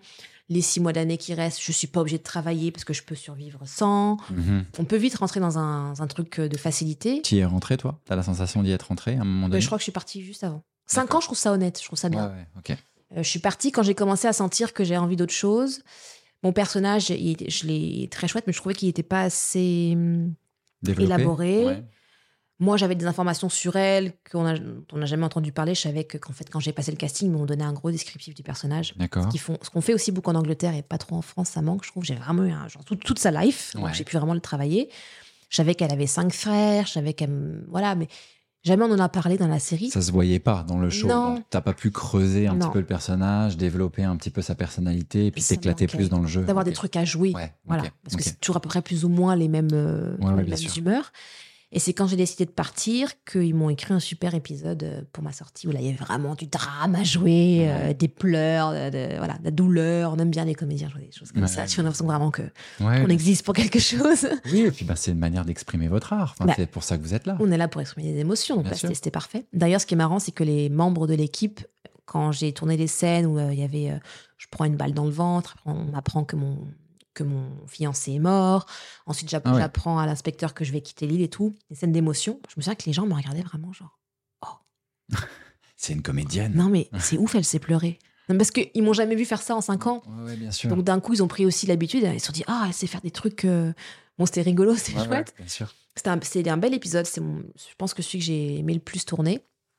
Donc je suis partie. Et bah, après, tu as l'impression que quand tu pars, euh, bah, d'un coup, le monde, le monde du cinéma va, se- va Mhm. s'ouvrir et Mhm. les séries Netflix et machin. Et en fait, pas du tout.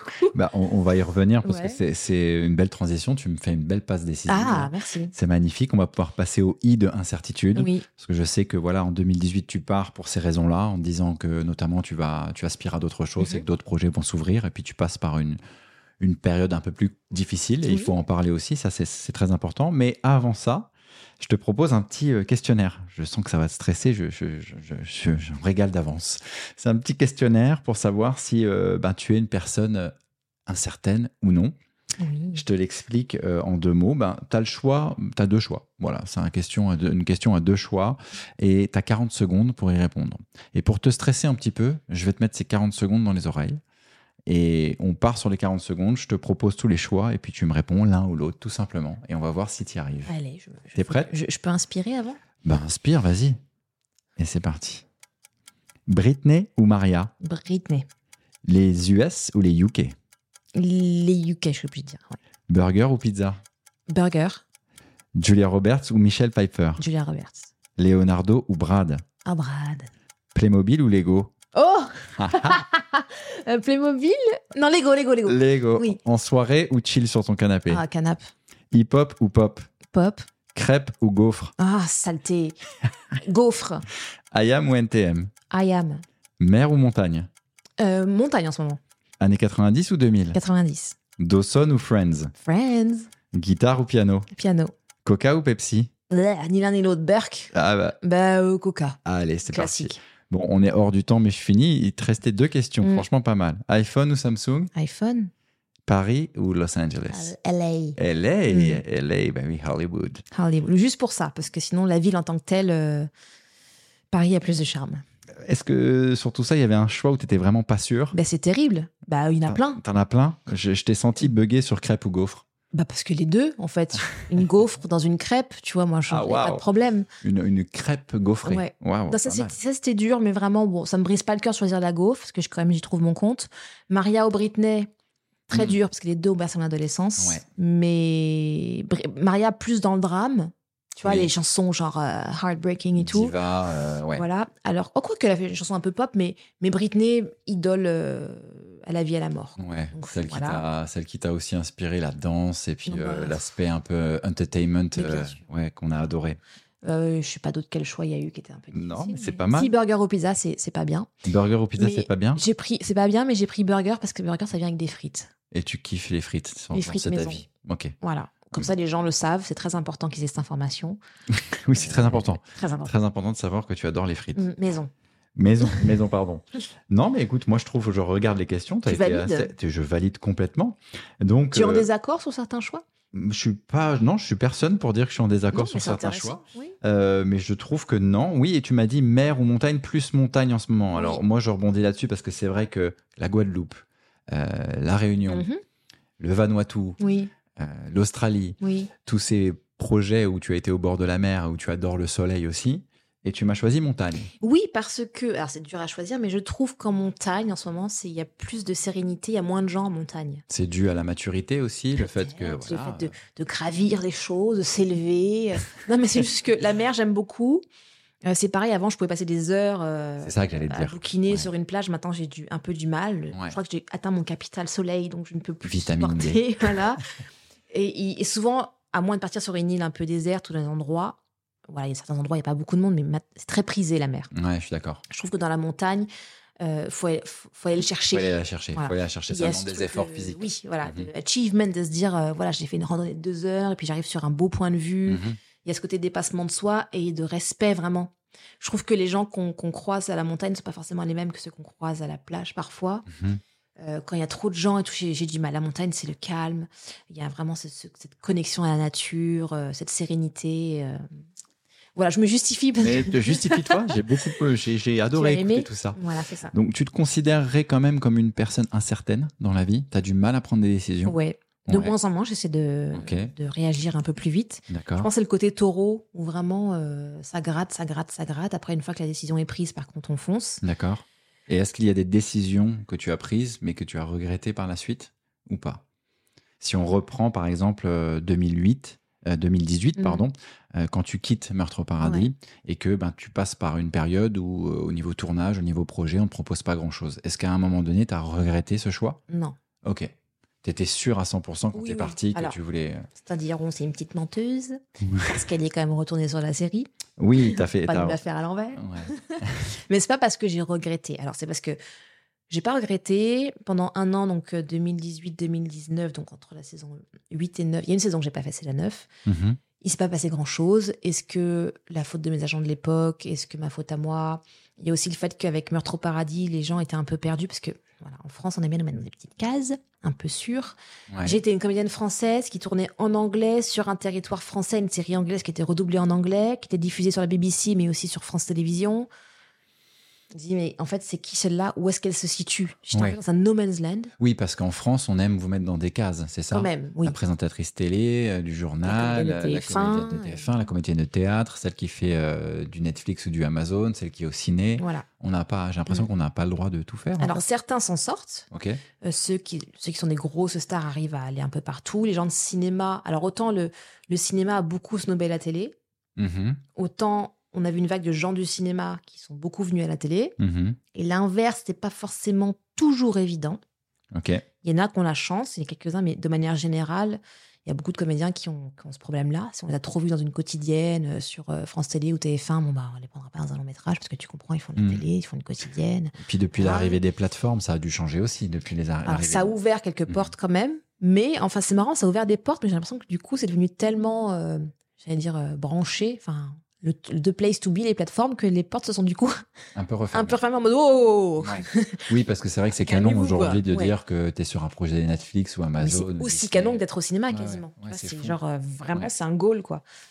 Donc Mm. euh, j'ai pas regretté, mais hum, T'es passé par une période un petit peu d'incertitude. bah, j'ai eu un an où je me suis dit bah mince, moi je pensais que justement on allait pouvoir rebondir, il s'est rien passé. Ouais, Donc 2009, j'ai de- saison 9 j'ai pas faite et saison 10 ils m'ont rappelé. d'accord. C'est le Covid en plus, donc là, si tu veux, à un moment donné, il faut être un peu smart. Euh, Covid, fin du monde, euh, nous ne travaillerons plus jamais. Plus tu vois, papier te toilette, plus de pâtes. plus de PQ, c'est genre vraiment, c'est pas possible. Ouais, Euh, non, mais ouais, en rigoler, tu vois. Ouais. Les gens vont s'offusquer. Oui, Mm. oui, c'était une période compliquée, les gens. Mhm. On, on va prendre ça un peu à la légère, calmons-nous. Euh, ça, c'est. on me propose cinq mois de tournage. Donc, moi, sachant pas, en plus, euh, si j'allais pouvoir. euh, on ne peut pas voyager, c'était un peu compliqué. À un moment donné, il faut pas être bête. Tu sors d'une période où on te confine chez toi, où tu ne peux pas travailler. Oui. Rappelons-le, à cette époque, l'art est complètement à l'arrêt, les théâtres fermés, les cinémas fermés, les tournages à l'arrêt.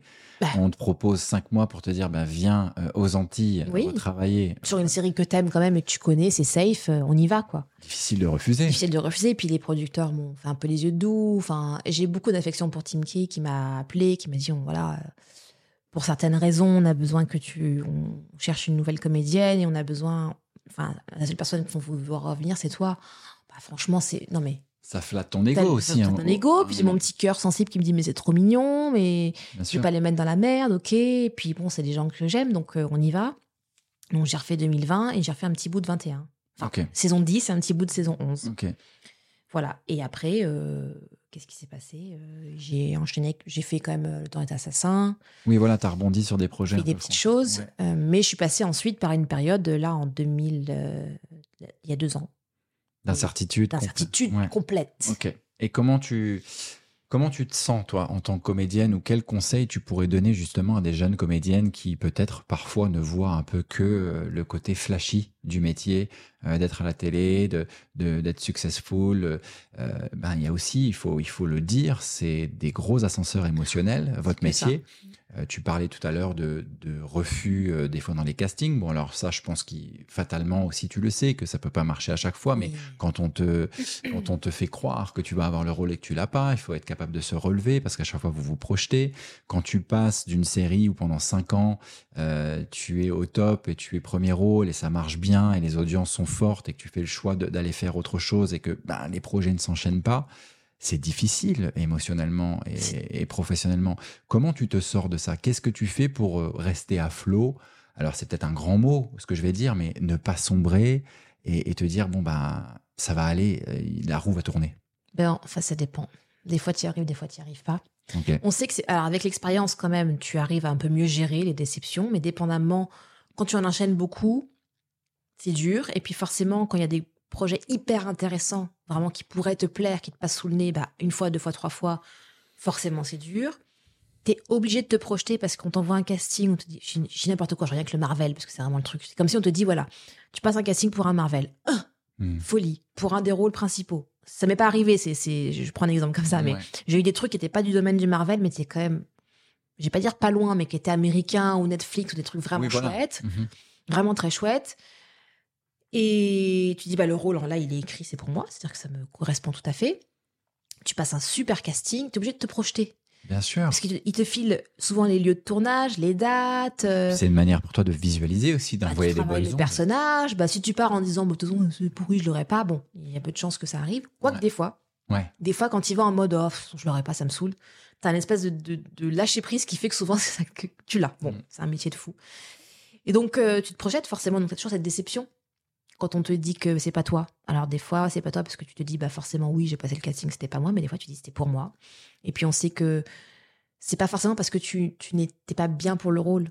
En fait tu n'as pas ce contrôle. S'il suffisait d'avoir passé un super casting et de correspondre à 100% au rôle pour l'avoir, ce qui serait logique, ce serait tellement plus simple. Bien Mais sûr. là, c'est parce que d'un coup, bah, dans le casting, il y a une autre comédienne peut-être qui a été castée avant, qui va te ressembler, ou parce que question de diversité, il faut équilibrer un petit peu, ou parce que t'es trop Il change petite. aussi peut-être le, le script. Il change le script, d'un coup c'est plus une femme, c'est un homme, et Ouais. vice versa. En fait, y a- puis d'un coup, bah, le, je sais pas moi, la personne de la chaîne, elle veut mettre sa, sa copine à la, sa cousine. Il y a plein- tellement de choses qui rentrent Mhm. en jeu qui fait que du coup, tu es, tu n'as aucune maîtrise. Il suffit pas d'être bon. Et ça, cette période-là, ça, ça t'inquiète? Tu... Bah, c'est terrible parce que d'un coup, il y a, y a plus de tournage, il se passe pas grand chose. J'ai enchaîné beaucoup de déconvenus, des gros projets où j'étais justement en callback, tu vois. Mm. Et mes agents n'ont pas de justification. Souvent, on te dit pas pourquoi. Des fois, tu, on peut te dire, bah écoute. Oui, c'est ça qui est très dur aussi. est On, vous laisse dans le flou total. oui, Ouais. t'attends, t'attends, t'attends. Puis d'un coup, on dit, ah, en fait, oui, non, ça n'a pas marché pour ce casting-là. Ok. Pourquoi? Je sais pas. Donc, ça, c'est, même avec l'expérience, c'est pas évident. Et puis, euh, en fonction de ce que tu vis dans ta vie aussi, des fois, sûr. t'es- t'es plus apte à, à, à être, à avoir l'esprit battant. Et des fois, tu te dis, bah, Qu'est-ce qui te permet de sortir de là? Est-ce que tu as, un t'as un déclencheur à un moment donné Peut-être un, un tournage aussi qui fait que les choses repartent? Eh ben, dans ma période d'incertitude, j'ai eu la certitude que je voulais arrêter ce métier. Dingue. Vraiment, ça m'a. Mais genre, t'étais, t'étais sûr à 100%. Ouais, c'est bon. En fait, je me Ah, suis dit. T'as euh, été à ce point-là, t'as ouais. été dégoûté à ce point-là. Souvent, on se le dit, hein, une petite crise de nerfs, tu dis, ah, j'arrête, ça me saoule. Et en fait, bon, non. Au fond de toi, tu sais que t'as pas envie. Là, vraiment, j'étais en paix avec moi-même. Je me suis dit, je vais arrêter. Je me suis dit, je vais continuer si on m'envoie des castings. J'étais vraiment en mode, oh, si daigne m'envoyer des castings, je vais les passer parce que je reste en contact avec eux, c'est toujours fun. Mais vraiment, euh, je le fais parce que, enfin, je m'en fous si ça marche pas. Dingue. Ça m'a gonflé, j'arrête ça. Et bah, c'est là que il y a. En fait, j'en avais marre de ce process de casting. Truc Ouais. qui m'énervait. Et c'est marrant parce que comment l'univers il est foutu. J'étais en vacances en Grèce, je venais de check-in à Athènes, je reçois un message de mon agent anglais qui me dit On a un projet pour toi. We have a job offer. Donc une proposition de travail. Lis-le. Lis le premier épisode. Si ça te plaît, euh, voilà. Je me suis dit bah, Si ça me plaît, oui, voilà, je passe le casting. Elle me dit non, si ça te plaît. Ça, je commence à m'énerver, tu vois, j'en ai Ouais. marre. Ouais. la, la- la- la meuf à bout. Là, vraiment, je suis sur. Et je me suis dit non, ok, bon. Elle me dit non, non, si, si ça te plaît, le rôle, il est pour toi. Ah, genre, on t'offre un, rôle, un sans- rôle. sans avoir à passer de casting, Non. sans avoir à faire tes preuves, etc. Donc là, ça veut dire quoi? Ça veut dire que le producteur ou le, celui en charge du projet te connaissait déjà, avait vu ton travail et, et, te voulait pour le rôle, ça? Écoute, oui. Ça, c'est le Graal Ça, c'est- euh, dingue. comédienne. Et je me suis dit, mais attends, c'est fou. Et Je ça t'a- t'avoue, Ça t'arrive à ce moment à ce moment-là. Et je me suis dit, presque, parce qu'en plus, on me dit, euh, c'est le producteur de Game of Thrones. Très bien. Donc là, oui, attends, buvons à, buvons à ça. Très bien. Donc le producteur du show qui a le plus cartonné dans l'histoire de la planète, de l'univers et du monde. Tu peux boire une petite gorgée si tu veux. Tiens, je, je vais boire. Cheese. Voilà.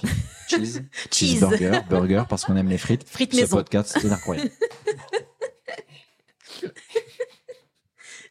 voilà. On passe un bon moment. Passe un très bon J'espère moment. que les gens passent un bon moment Ouais. aussi. hein. Ouais, C'est fou bien rire. que nous. hein. J'ai failli m'étrangler avec ma propre, propre gorgée d'eau. Très bien. Donc la cheese, Donc, ouais. euh, je me dis, bon, comment ce mec sait même que j'existe sur cette terre? Après, c'est une coproduction de tous les pays du monde. il y a, l'Allemagne, le Japon, euh, l'Angleterre la- la- le- le- et la France. Et donc France Télévisions aussi en coprod. Donc je pense qu'ils cherchaient aussi une comédienne française.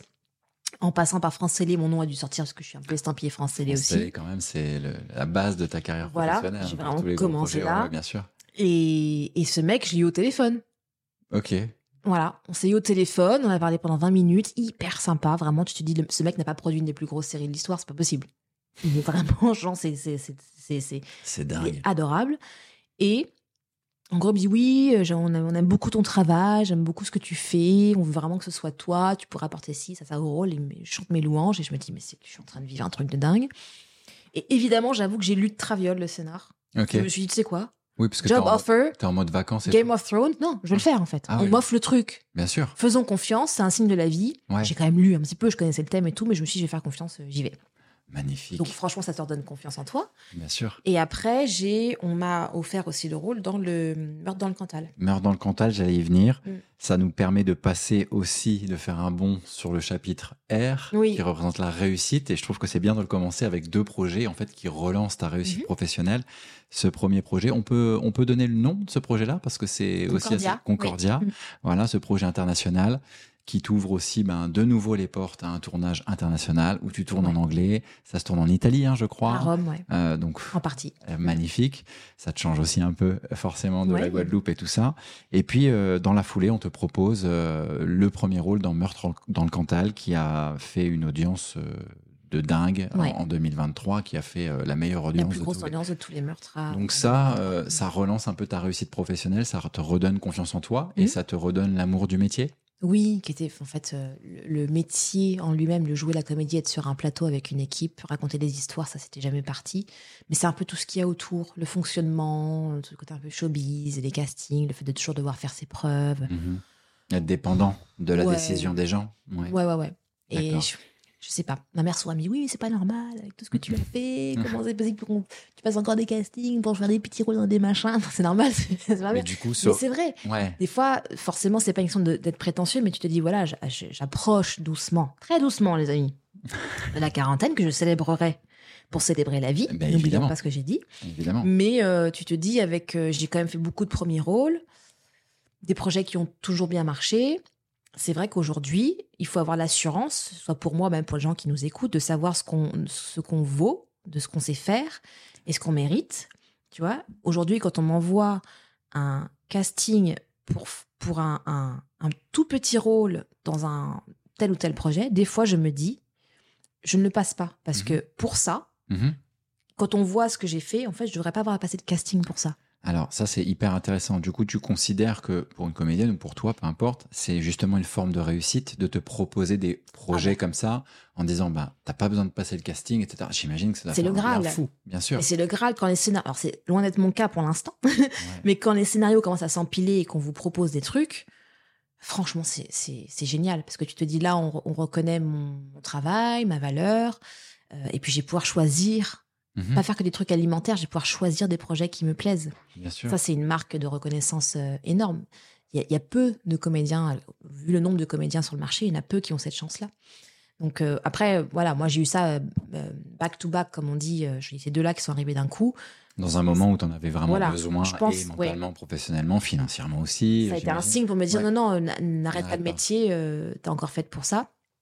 Maintenant, je t'avoue que là, on a fait un petit point avec un de mes agents en disant Ouais. moi, ça, vous me proposez plus. Enfin, Ouais, ouais. je pense qu'il faut aussi attirer. Si je dis oui à des choses que j'estime ne sont pas. hum, faut pas que soit mal interprété, mais à ma hauteur, enfin, ou à, à la hauteur de ce que je veux réaliser, c'est encourager ça. D'accord. Il faut arriver dans ce métier, c'est très dur à dire non. Ça fait un bien fou. De dire ça, en fait, c'est pas là où je veux aller, c'est pas mon ambition. Mhm. J'estime que là, j'ai fait mes preuves. Ça fait 15, ça fait 19 ans que j'ai fait mes preuves pour ce genre de rôle. S'ils veulent, s'ils me veulent, ils ont pas besoin de me caster. Ils, ils ont vu ce que j'ai fait. J'ai une bande démo. Bien sûr. En revanche, ça veut pas dire que demain, même pour un petit rôle dans un Marvel, c'est toujours un peu le point de référence ou dans un, un plus gros projet, évidemment que je passe le casting. Oui, oui, bien sûr, comme tout le monde, entre guillemets, peut le passer, Bah sauf oui. si tu es vraiment à un stade de ta carrière. même des stars aujourd'hui encore, Oui, de renommée qu'on connaît, qui passent encore des auditions, ou du moins qui sont euh, pressentis, mais qui vont faire des lectures, et Oui, puis finalement c'est pas l'un, c'est l'autre. forme d'essai un peu. Voilà, c'est ça. des castings, mais des Donc, formes d'essai. Exactement. Ouais, ouais. Donc, euh, donc c'est ça. Donc ça m'a, ça m'a vraiment redonné l'envie. Et, et puis aussi, ça m'a permis, je pense que peut-être, je sais pas si je te fais une- encore une petite passe là, Vas-y, vas-y.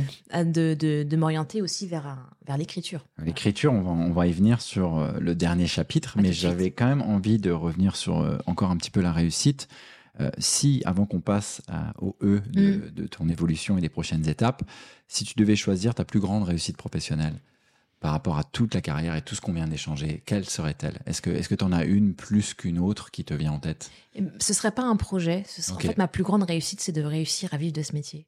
bah, C'est magnifique. Parce Oui, que souvent, on se dit oui, la réussite, c'est de faire un grand projet de cinéma, de tourner avec DiCaprio et tout. Je me rends compte que de faire ce métier, d'en vivre depuis 19 ans, c'est une c'est une sacrée réussite. réussite. Ouais, Je suis née dans ce milieu, donc pour moi, c'est ça c'est beau. c'est normal. C'est-à-dire que j'ai grandi là-dedans. C'est pas qu'il y a rien d'extraordinaire, parce que je, je, je me rends compte de- du, de- du côté fabuleux de ce métier, mais j'ai pas ce truc de me dire, oh, je fais du cinéma, je fais de la télé. Oui, parce Je- que je suis née là-dedans. T'es né dedans euh, dès tes débuts. Mm. tu étais sur les plateaux avec ton papa, dans les studios, sur les. Oui, les- Donc il y a une normalité, Voilà, pour voilà, moi, c'est ma vie de tous les jours. Bien sûr, ouais. Mais souvent, je, des fois, je suis sur un tournage, je m'arrête comme ça. Alors, pas durant une scène, je vous rassure. Meuf qui voit la scène, elle s'arrête, elle réfléchit sur sa vie. Non, je fais ce que je voilà. veux, je suis excusez-moi, comédienne. coupe- Coupez. je dois réfléchir à ma vie. Non, mais entre, entre deux, des fois, je me suis en pause dans ma tête et je me dis, est-ce que tu te rends compte de là où tu es? C'est-à-dire que tu es sur un plateau de tournage. Pour plein de gens, c'est inatteignable, c'est extraordinaire. Et ça fait des années que tu ça, tu vis de ton métier. Et ça, c'est très c'est une grande réussite. C'est très inspirant parce que ça t'arrive encore maintenant, Mais oui. malgré toutes les années. T'as pas eu une seule fois un moment où tu, pas de, ouais, tu t'es blasé, jamais. Non. Ouais, ça c'est génial. Moments difficiles sur les tournages. Ouais. Tu dis qu'est-ce que je fous là, ça me saoule, je vais rentrer. Comme oui, parce- partout. Parce, que là, le tournage se passe bien, c'est oui, une chose. Oui, oui. Mais être blasé de ton métier, Non. ça t'est jamais arrivé. Jamais, je trouve ça extraordinaire ce qu'on fait. Donc pour moi, ça, c'est une, une, une grande réussite. Une des réussites, c'est d'avoir réussi aussi à, à rester saine d'esprit et, et à jamais avoir pris la grosse tête, parce qu'il y a des gens qui prennent la grosse tête pour beaucoup moins Mhm. que ça. Alors, T'as été bien entouré J'ai aussi. été bien entourée. Euh, le fait de pouvoir prendre du recul, ça me permet de me dire aussi que ce qu'on fait, c'est super. On peut aider des gens. Mhm. On peut sauver des vies. Parce que moi, j'ai eu des témoignages de gens qui m'ont dit ça m'a sauvé la vie ou euh, j'ai traversé un, un deuil et c'est grâce à votre série tous les matins que j'ai réussi à traverser Oui, bien l'épreuve du deuil de mon père. de- Donc, c'est quand même des témoignages qui sont très forts. Donc, l'art sert au quotidien. L'art peut sauver des vies, mais on n'est pas sur le terrain. Ça fait un peu bateau de dire ça, mais c'est vrai. Euh, physiquement, on se met pas en danger. Euh, je vois les, les- les- infirmiers, les pompiers, enfin tous ces corps de métier qui vraiment sont hein, très importants pour l'humanité et sauvent des vies au quotidien. Euh, nous, on fait pas ça. Ouais, t'as as eu cette prise de recul justement oui. sur euh, le, le rapport à la fame et à la Mais notoriété, sûr, etc., qui fait que, voilà, toi, t'as toujours eu ce recul-là qui fait que on fait un super fait du boulot. C'est du spectacle. On ouais. raconte des histoires, Ouais. c'est comme dans la cour d'école quand on jouait à la sorcière, au pompier, au machin. Tu viens, moi je fais le chien, et toi tu fais le machin, et tu fais l'oiseau. Tu sais, on, on se crée des personnages, on fait ça, alors avec un enjeu euh, financier bien Oui, évidemment, évidemment. mais on joue. Ouais. Jouer la comédie, on joue. Donc ça m'a, pour moi, c'est une réussite aussi. Puis de d'avoir réussi à, à grandir dans ce milieu et d'avoir parfois tenu tête euh, à des gens et à des situations qui étaient un peu difficiles et néfastes. C'est aussi une réussite de pas de pas s'écraser aussi euh, sous prétexte que tu t'imposer. veux euh, travailler ou pas décevoir. Maintenant, j'ai un truc où en fait, c'est un truc qui me convient pas sur un plateau. Je vais le dire. S'il y a un truc dans le jeu, dans la direction d'acteur que j'estime qui va pas, je vais en discuter. Si t'as Euh, un projet qu'on te propose qui te convient pas, tu vas plus avoir peur de dire non. Voilà, ça Mhm. aussi, c'est une réussite. Je reprends donc la passe que tu m'as fait tout à l'heure pour en revenir au dernier chapitre de Inspire, le E pour l'évolution, les prochaines étapes de ta carrière. Je sais qu'il y a un changement, euh, il y a un changement de direction et tu vas nous en parler notamment avec l'écriture, c'est bien Mhm, ça? C'est ça. Alors, ça, c'est toujours un, un sujet un peu touchy, mais en fait, euh, je m'en fiche. J'en parle quand même parce que, comme je te disais en début de, du podcast, quand tu as plusieurs casquettes en France, parfois ça inquiète les gens. C'est-à-dire que tu sais chanter, danser, jouer à la comédie, oulala. Là, maintenant, si je commence à dire que je veux jouer la comédie, écrire et produire, et peut-être un de ces quatre réaliser, C'est panique à bord. C'est complètement ouf parce que ça, dans les projets américains, anglophones, UK, peu importe, ça arrive tout le temps. Euh, des artistes qui passent derrière la caméra, qui réalisent, qui jouent dans leurs propres Mhm. films, qui mettent des billes, donc qui produisent, Oui, qui écrivent. Mais Mhm. comment ça se fait que chez nous, c'est je- encore je un ne problème? le sais pas, je ne comprends pas. Euh, je vois là, euh, il y a celui qui joue Ross dans, dans Friends, qui a un David Schwimmer. David Schwimmer. Ouais. Euh, je crois que c'est dans la série Ozark, le comédien principal et même Bien la sûr. comédienne aussi, ils Bien ont sûr. produit et réalisé des épisodes. Et ça, fait. ça arrive tout le temps, tout le temps. C'est comme euh, une suite logique. Mhm. Il y a quelques artistes français qui arrivent quand même à le faire, mais c'est encore, euh, c'est pas suffisant selon toi? Ou alors justement parce que toi tu disais quelque chose d'intéressant, maintenant que tu vas dire que tu veux produire, écrire, réaliser, on va peut-être plus du tout te mettre dans la case de la comédienne, Ouais. c'est ça? Mais alors, je vais pas dire de bêtises, mais certains ar- artistes qui font ça, ils sont déjà très connus. Ça va être par Ok. exemple des, des- des- des humoristes très connus qui vont dire bah Danny Boone par exemple. oui, bah là, attends, je vais euh, produire mon ouais, film. ouais. euh, Mais ils sont déjà, ils sont déjà très connus et souvent Mm. on leur accorde parce qu'ils sont connus. D'accord. Même des gens qui n'ont jamais rien réalisé avant, parce qu'ils ont euh, ces humoristes connus, ils ont fait des films et que c'est des stars. On va leur confier les rênes. euh, Oui, parce qu'ils en- génèrent beaucoup de revenus, donc c'est une manière de pas prendre de risques Bah, peut-être. Peut-être, mais en même Ouais. temps, c'est pas parce que tu, tu, tu remplis des zéniths Hmm. que tu es bon en réel. Le- ton nom, euh, la fame qui va autour de ton nom, n'est pas gage de talent et de succès Oui, en réalisation ou en production. ouais. C'est là où il y a une injustice aussi parfois. C'est comme ça. D'accord. Donc Mais ça t'a donné l'envie Bah- de, de se dire j'ai envie d'être maître de mes projets. Ne plus attendre. Qu'on me propose des trucs que je veux que je veux pas, passer des castings pour des trucs. euh, J'ai envie de- de- de- d'être euh, aux manettes. Ouais. Et je, en fait, c'est pas grave, j'ai pas envie de mentir et de faire croire. Si on me donne plus de rôle parce que je dis que je vais être productrice et que. et en fait, c'est pas grave. D'accord. Enfin, c'est pas grave. Je vais pas mentir, c'est ce que je veux faire maintenant. D'accord. Donc, je vais continuer à jouer. J'écris avec ma mère. Ouais. J'ai envie de produire, donc on va monter notre maison de production euh, Génial. toutes les deux. Et la réal me titille un peu parce que forcément, quand on écrit, je sais que moi, je sais qu'une scène fonctionne. Quand on en parle, on écrit machin, et que dans ma tête, je vois la scène. Donc, je vois les plans, je vois la lumière. Ah oui, bah, c'est très réel ça du coup. Très, très pointilleux. Moi, je suis très obsessionnelle sur plein de petites choses. Donc, je sais que je vois la lumière, je vois le décor, je vois le bouton, la chemise du comédien, je vois, je vois, je, je vois tout.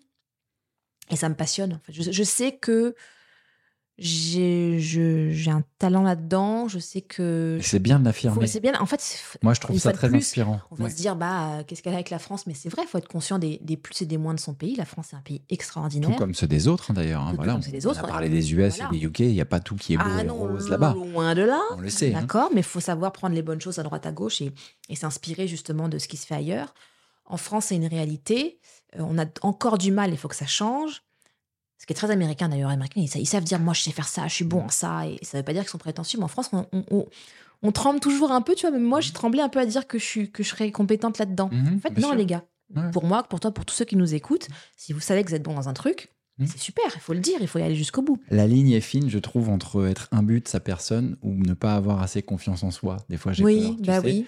Euh, simplement dire, bah, non, en fait, je sais que je suis bon dans ce que je fais, ça fait du bien Oui. aussi. Et puis, c'est une manière très factuelle de dire, ben, pour tel ou tel projet, tu peux compter sur moi. Je sais que je vais assurer. Oui, et les gens qu'on admire, ce Ouais. sont des gens qui, qui savent dire. S'ils avaient dit, bah non, excusez-moi d'être là, je suis pas très bon, ils seraient, ils seraient pas arrivés là où C'est ce que j'allais dire. On a toujours une fascination, euh, on en revient encore aux artistes Mhm. américains ou, ou étrangers, pour des gens qui s'affirment, euh, qui ont cette espèce d'aura, d'excès de confiance Oui. en eux, parfois, même dans le milieu du sport. hein. Je, je Ah parle oui. pour un milieu que je connais. Voilà, il y a beaucoup de sportifs professionnels qui, qui ont cette aura et cette confiance en eux de dire bah, quand j'arrive sur le terrain, je sais que je vais tout déchirer. Mhm. Et nous, en tant que spectateurs, on, On est fan de ça. ça. Mais pour autant, j'ai l'impression que envers nous-mêmes, on n'est pas capable de se le Non. dire. C'est dommage, c'est un, un gros frein. C'est hyper important de Ouais. pouvoir dire je suis bon là-dedans. Donc là, le fait que tu te dises que voilà, tu vas être bon, euh, très doué là-dedans, ça te motive à, à avancer vers ces objectifs-là Bah oui. de prod. Et j'imagine aussi euh, de lancer des nouveaux talents, peut-être. C'est quelque chose qui, euh, qui te titille aussi un Donner peu. la chance à, à- à- à des gens. Alors, travailler avec des artistes déjà qui sont établis que j'admire. Ouais. Et aussi me dire, euh, tiens, aller chercher la petite pépite à qui on n'a pas encore donné la chance, parce que je sais que c'est très dur. En tant que comédienne, je sais par quoi les comédiens passent. Et j'ai envie de pouvoir euh, les faire, euh, en faire émerger quelques-uns. Magnifique. Mm. Joe, euh, on va terminer par ça parce que je me dis que vous êtes beaucoup interviewé en tant qu'artiste, etc. Mais peut-être qu'on vous pose jamais cette question. Est-ce qu'il y a une question que tu aurais aimé que je te pose aujourd'hui et que je ne t'ai pas posée ou qu'on t'a jamais posée? Quelque chose euh, que, qui t'arrive euh, en tête comme ça. Je sais que c'est un peu, euh, tu un peu filou. t'a- T'aurais dû me préparer à ça. justement, c'est spontané. Peut-être que non, ça ne devient pas comme ça tout de suite. Mais est-ce qu'il y a des choses dans les interviews auxquelles on ne pense jamais à vous poser? Et puis moi, c'est ce qui va me permettre aussi de me dire tiens, j'aurais peut-être dû y penser. Ou alors, tu as la sensation que ben, on a fait le tour de ce podcast et que et qu'on peut finir sur cette belle note de ton évolution et de, de ta future progression dans ta carrière. Alors, tu vois, là, c'est la partie de moi Ouais, que j'ai réussi à contrôler quand tu m'as fait le quiz. d'accord. Mais où quand tu me poses une question sur le vif, je peux très vite freeze. Mais c'est le principe de, de ce podcast C'est aussi. hein, terrible. tu pourrais me de demander quel est le nom de ta mère en me, mettant un petit tic-tac, tic-tac. Ouais. Genre, mon cerveau pourrait rentrer en mode panique et dire il me faut une réponse, je n'ai pas la réponse. Eh ben, c'est pas grave. T'es pas obligé, pas obligé d'en avoir. De finir ce podcast. Mais non, mais non, c'est magnifique. Mais non, ça, dé- ça dénote d'un trait de caractère aussi à toi. On apprend à te connaître. Et ça dénote que cette interview était très bien Ah bah et super. que j'estime là qu'en tout cas pour celle-ci, Il n'y a rien à il n'y rajouter. a rien à rajouter. Bah, c'est ça qu'il faut ravi. retenir. Tu m'en vois. vois ravi. Voilà. Joe, on te souhaite le meilleur. Merci. J'ai adoré t'avoir et pouvoir euh, rigoler, partir un peu dans tous les sens comme ça cool. et puis revenir sur tout ton parcours et puis ta vie en général. Mm. Merci beaucoup du temps que tu Mm. nous as accordé. Et puis je te souhaite à toi et bien sûr à ta maman et à tous tes proches le meilleur parce que le meilleur est toujours à venir. Merci beaucoup. Et je terminerai sur Marvel et frites maison, si on a deux choses à retenir Merci beaucoup. je, je dis rien de plus, c'est magnifique. Au revoir. Ciao.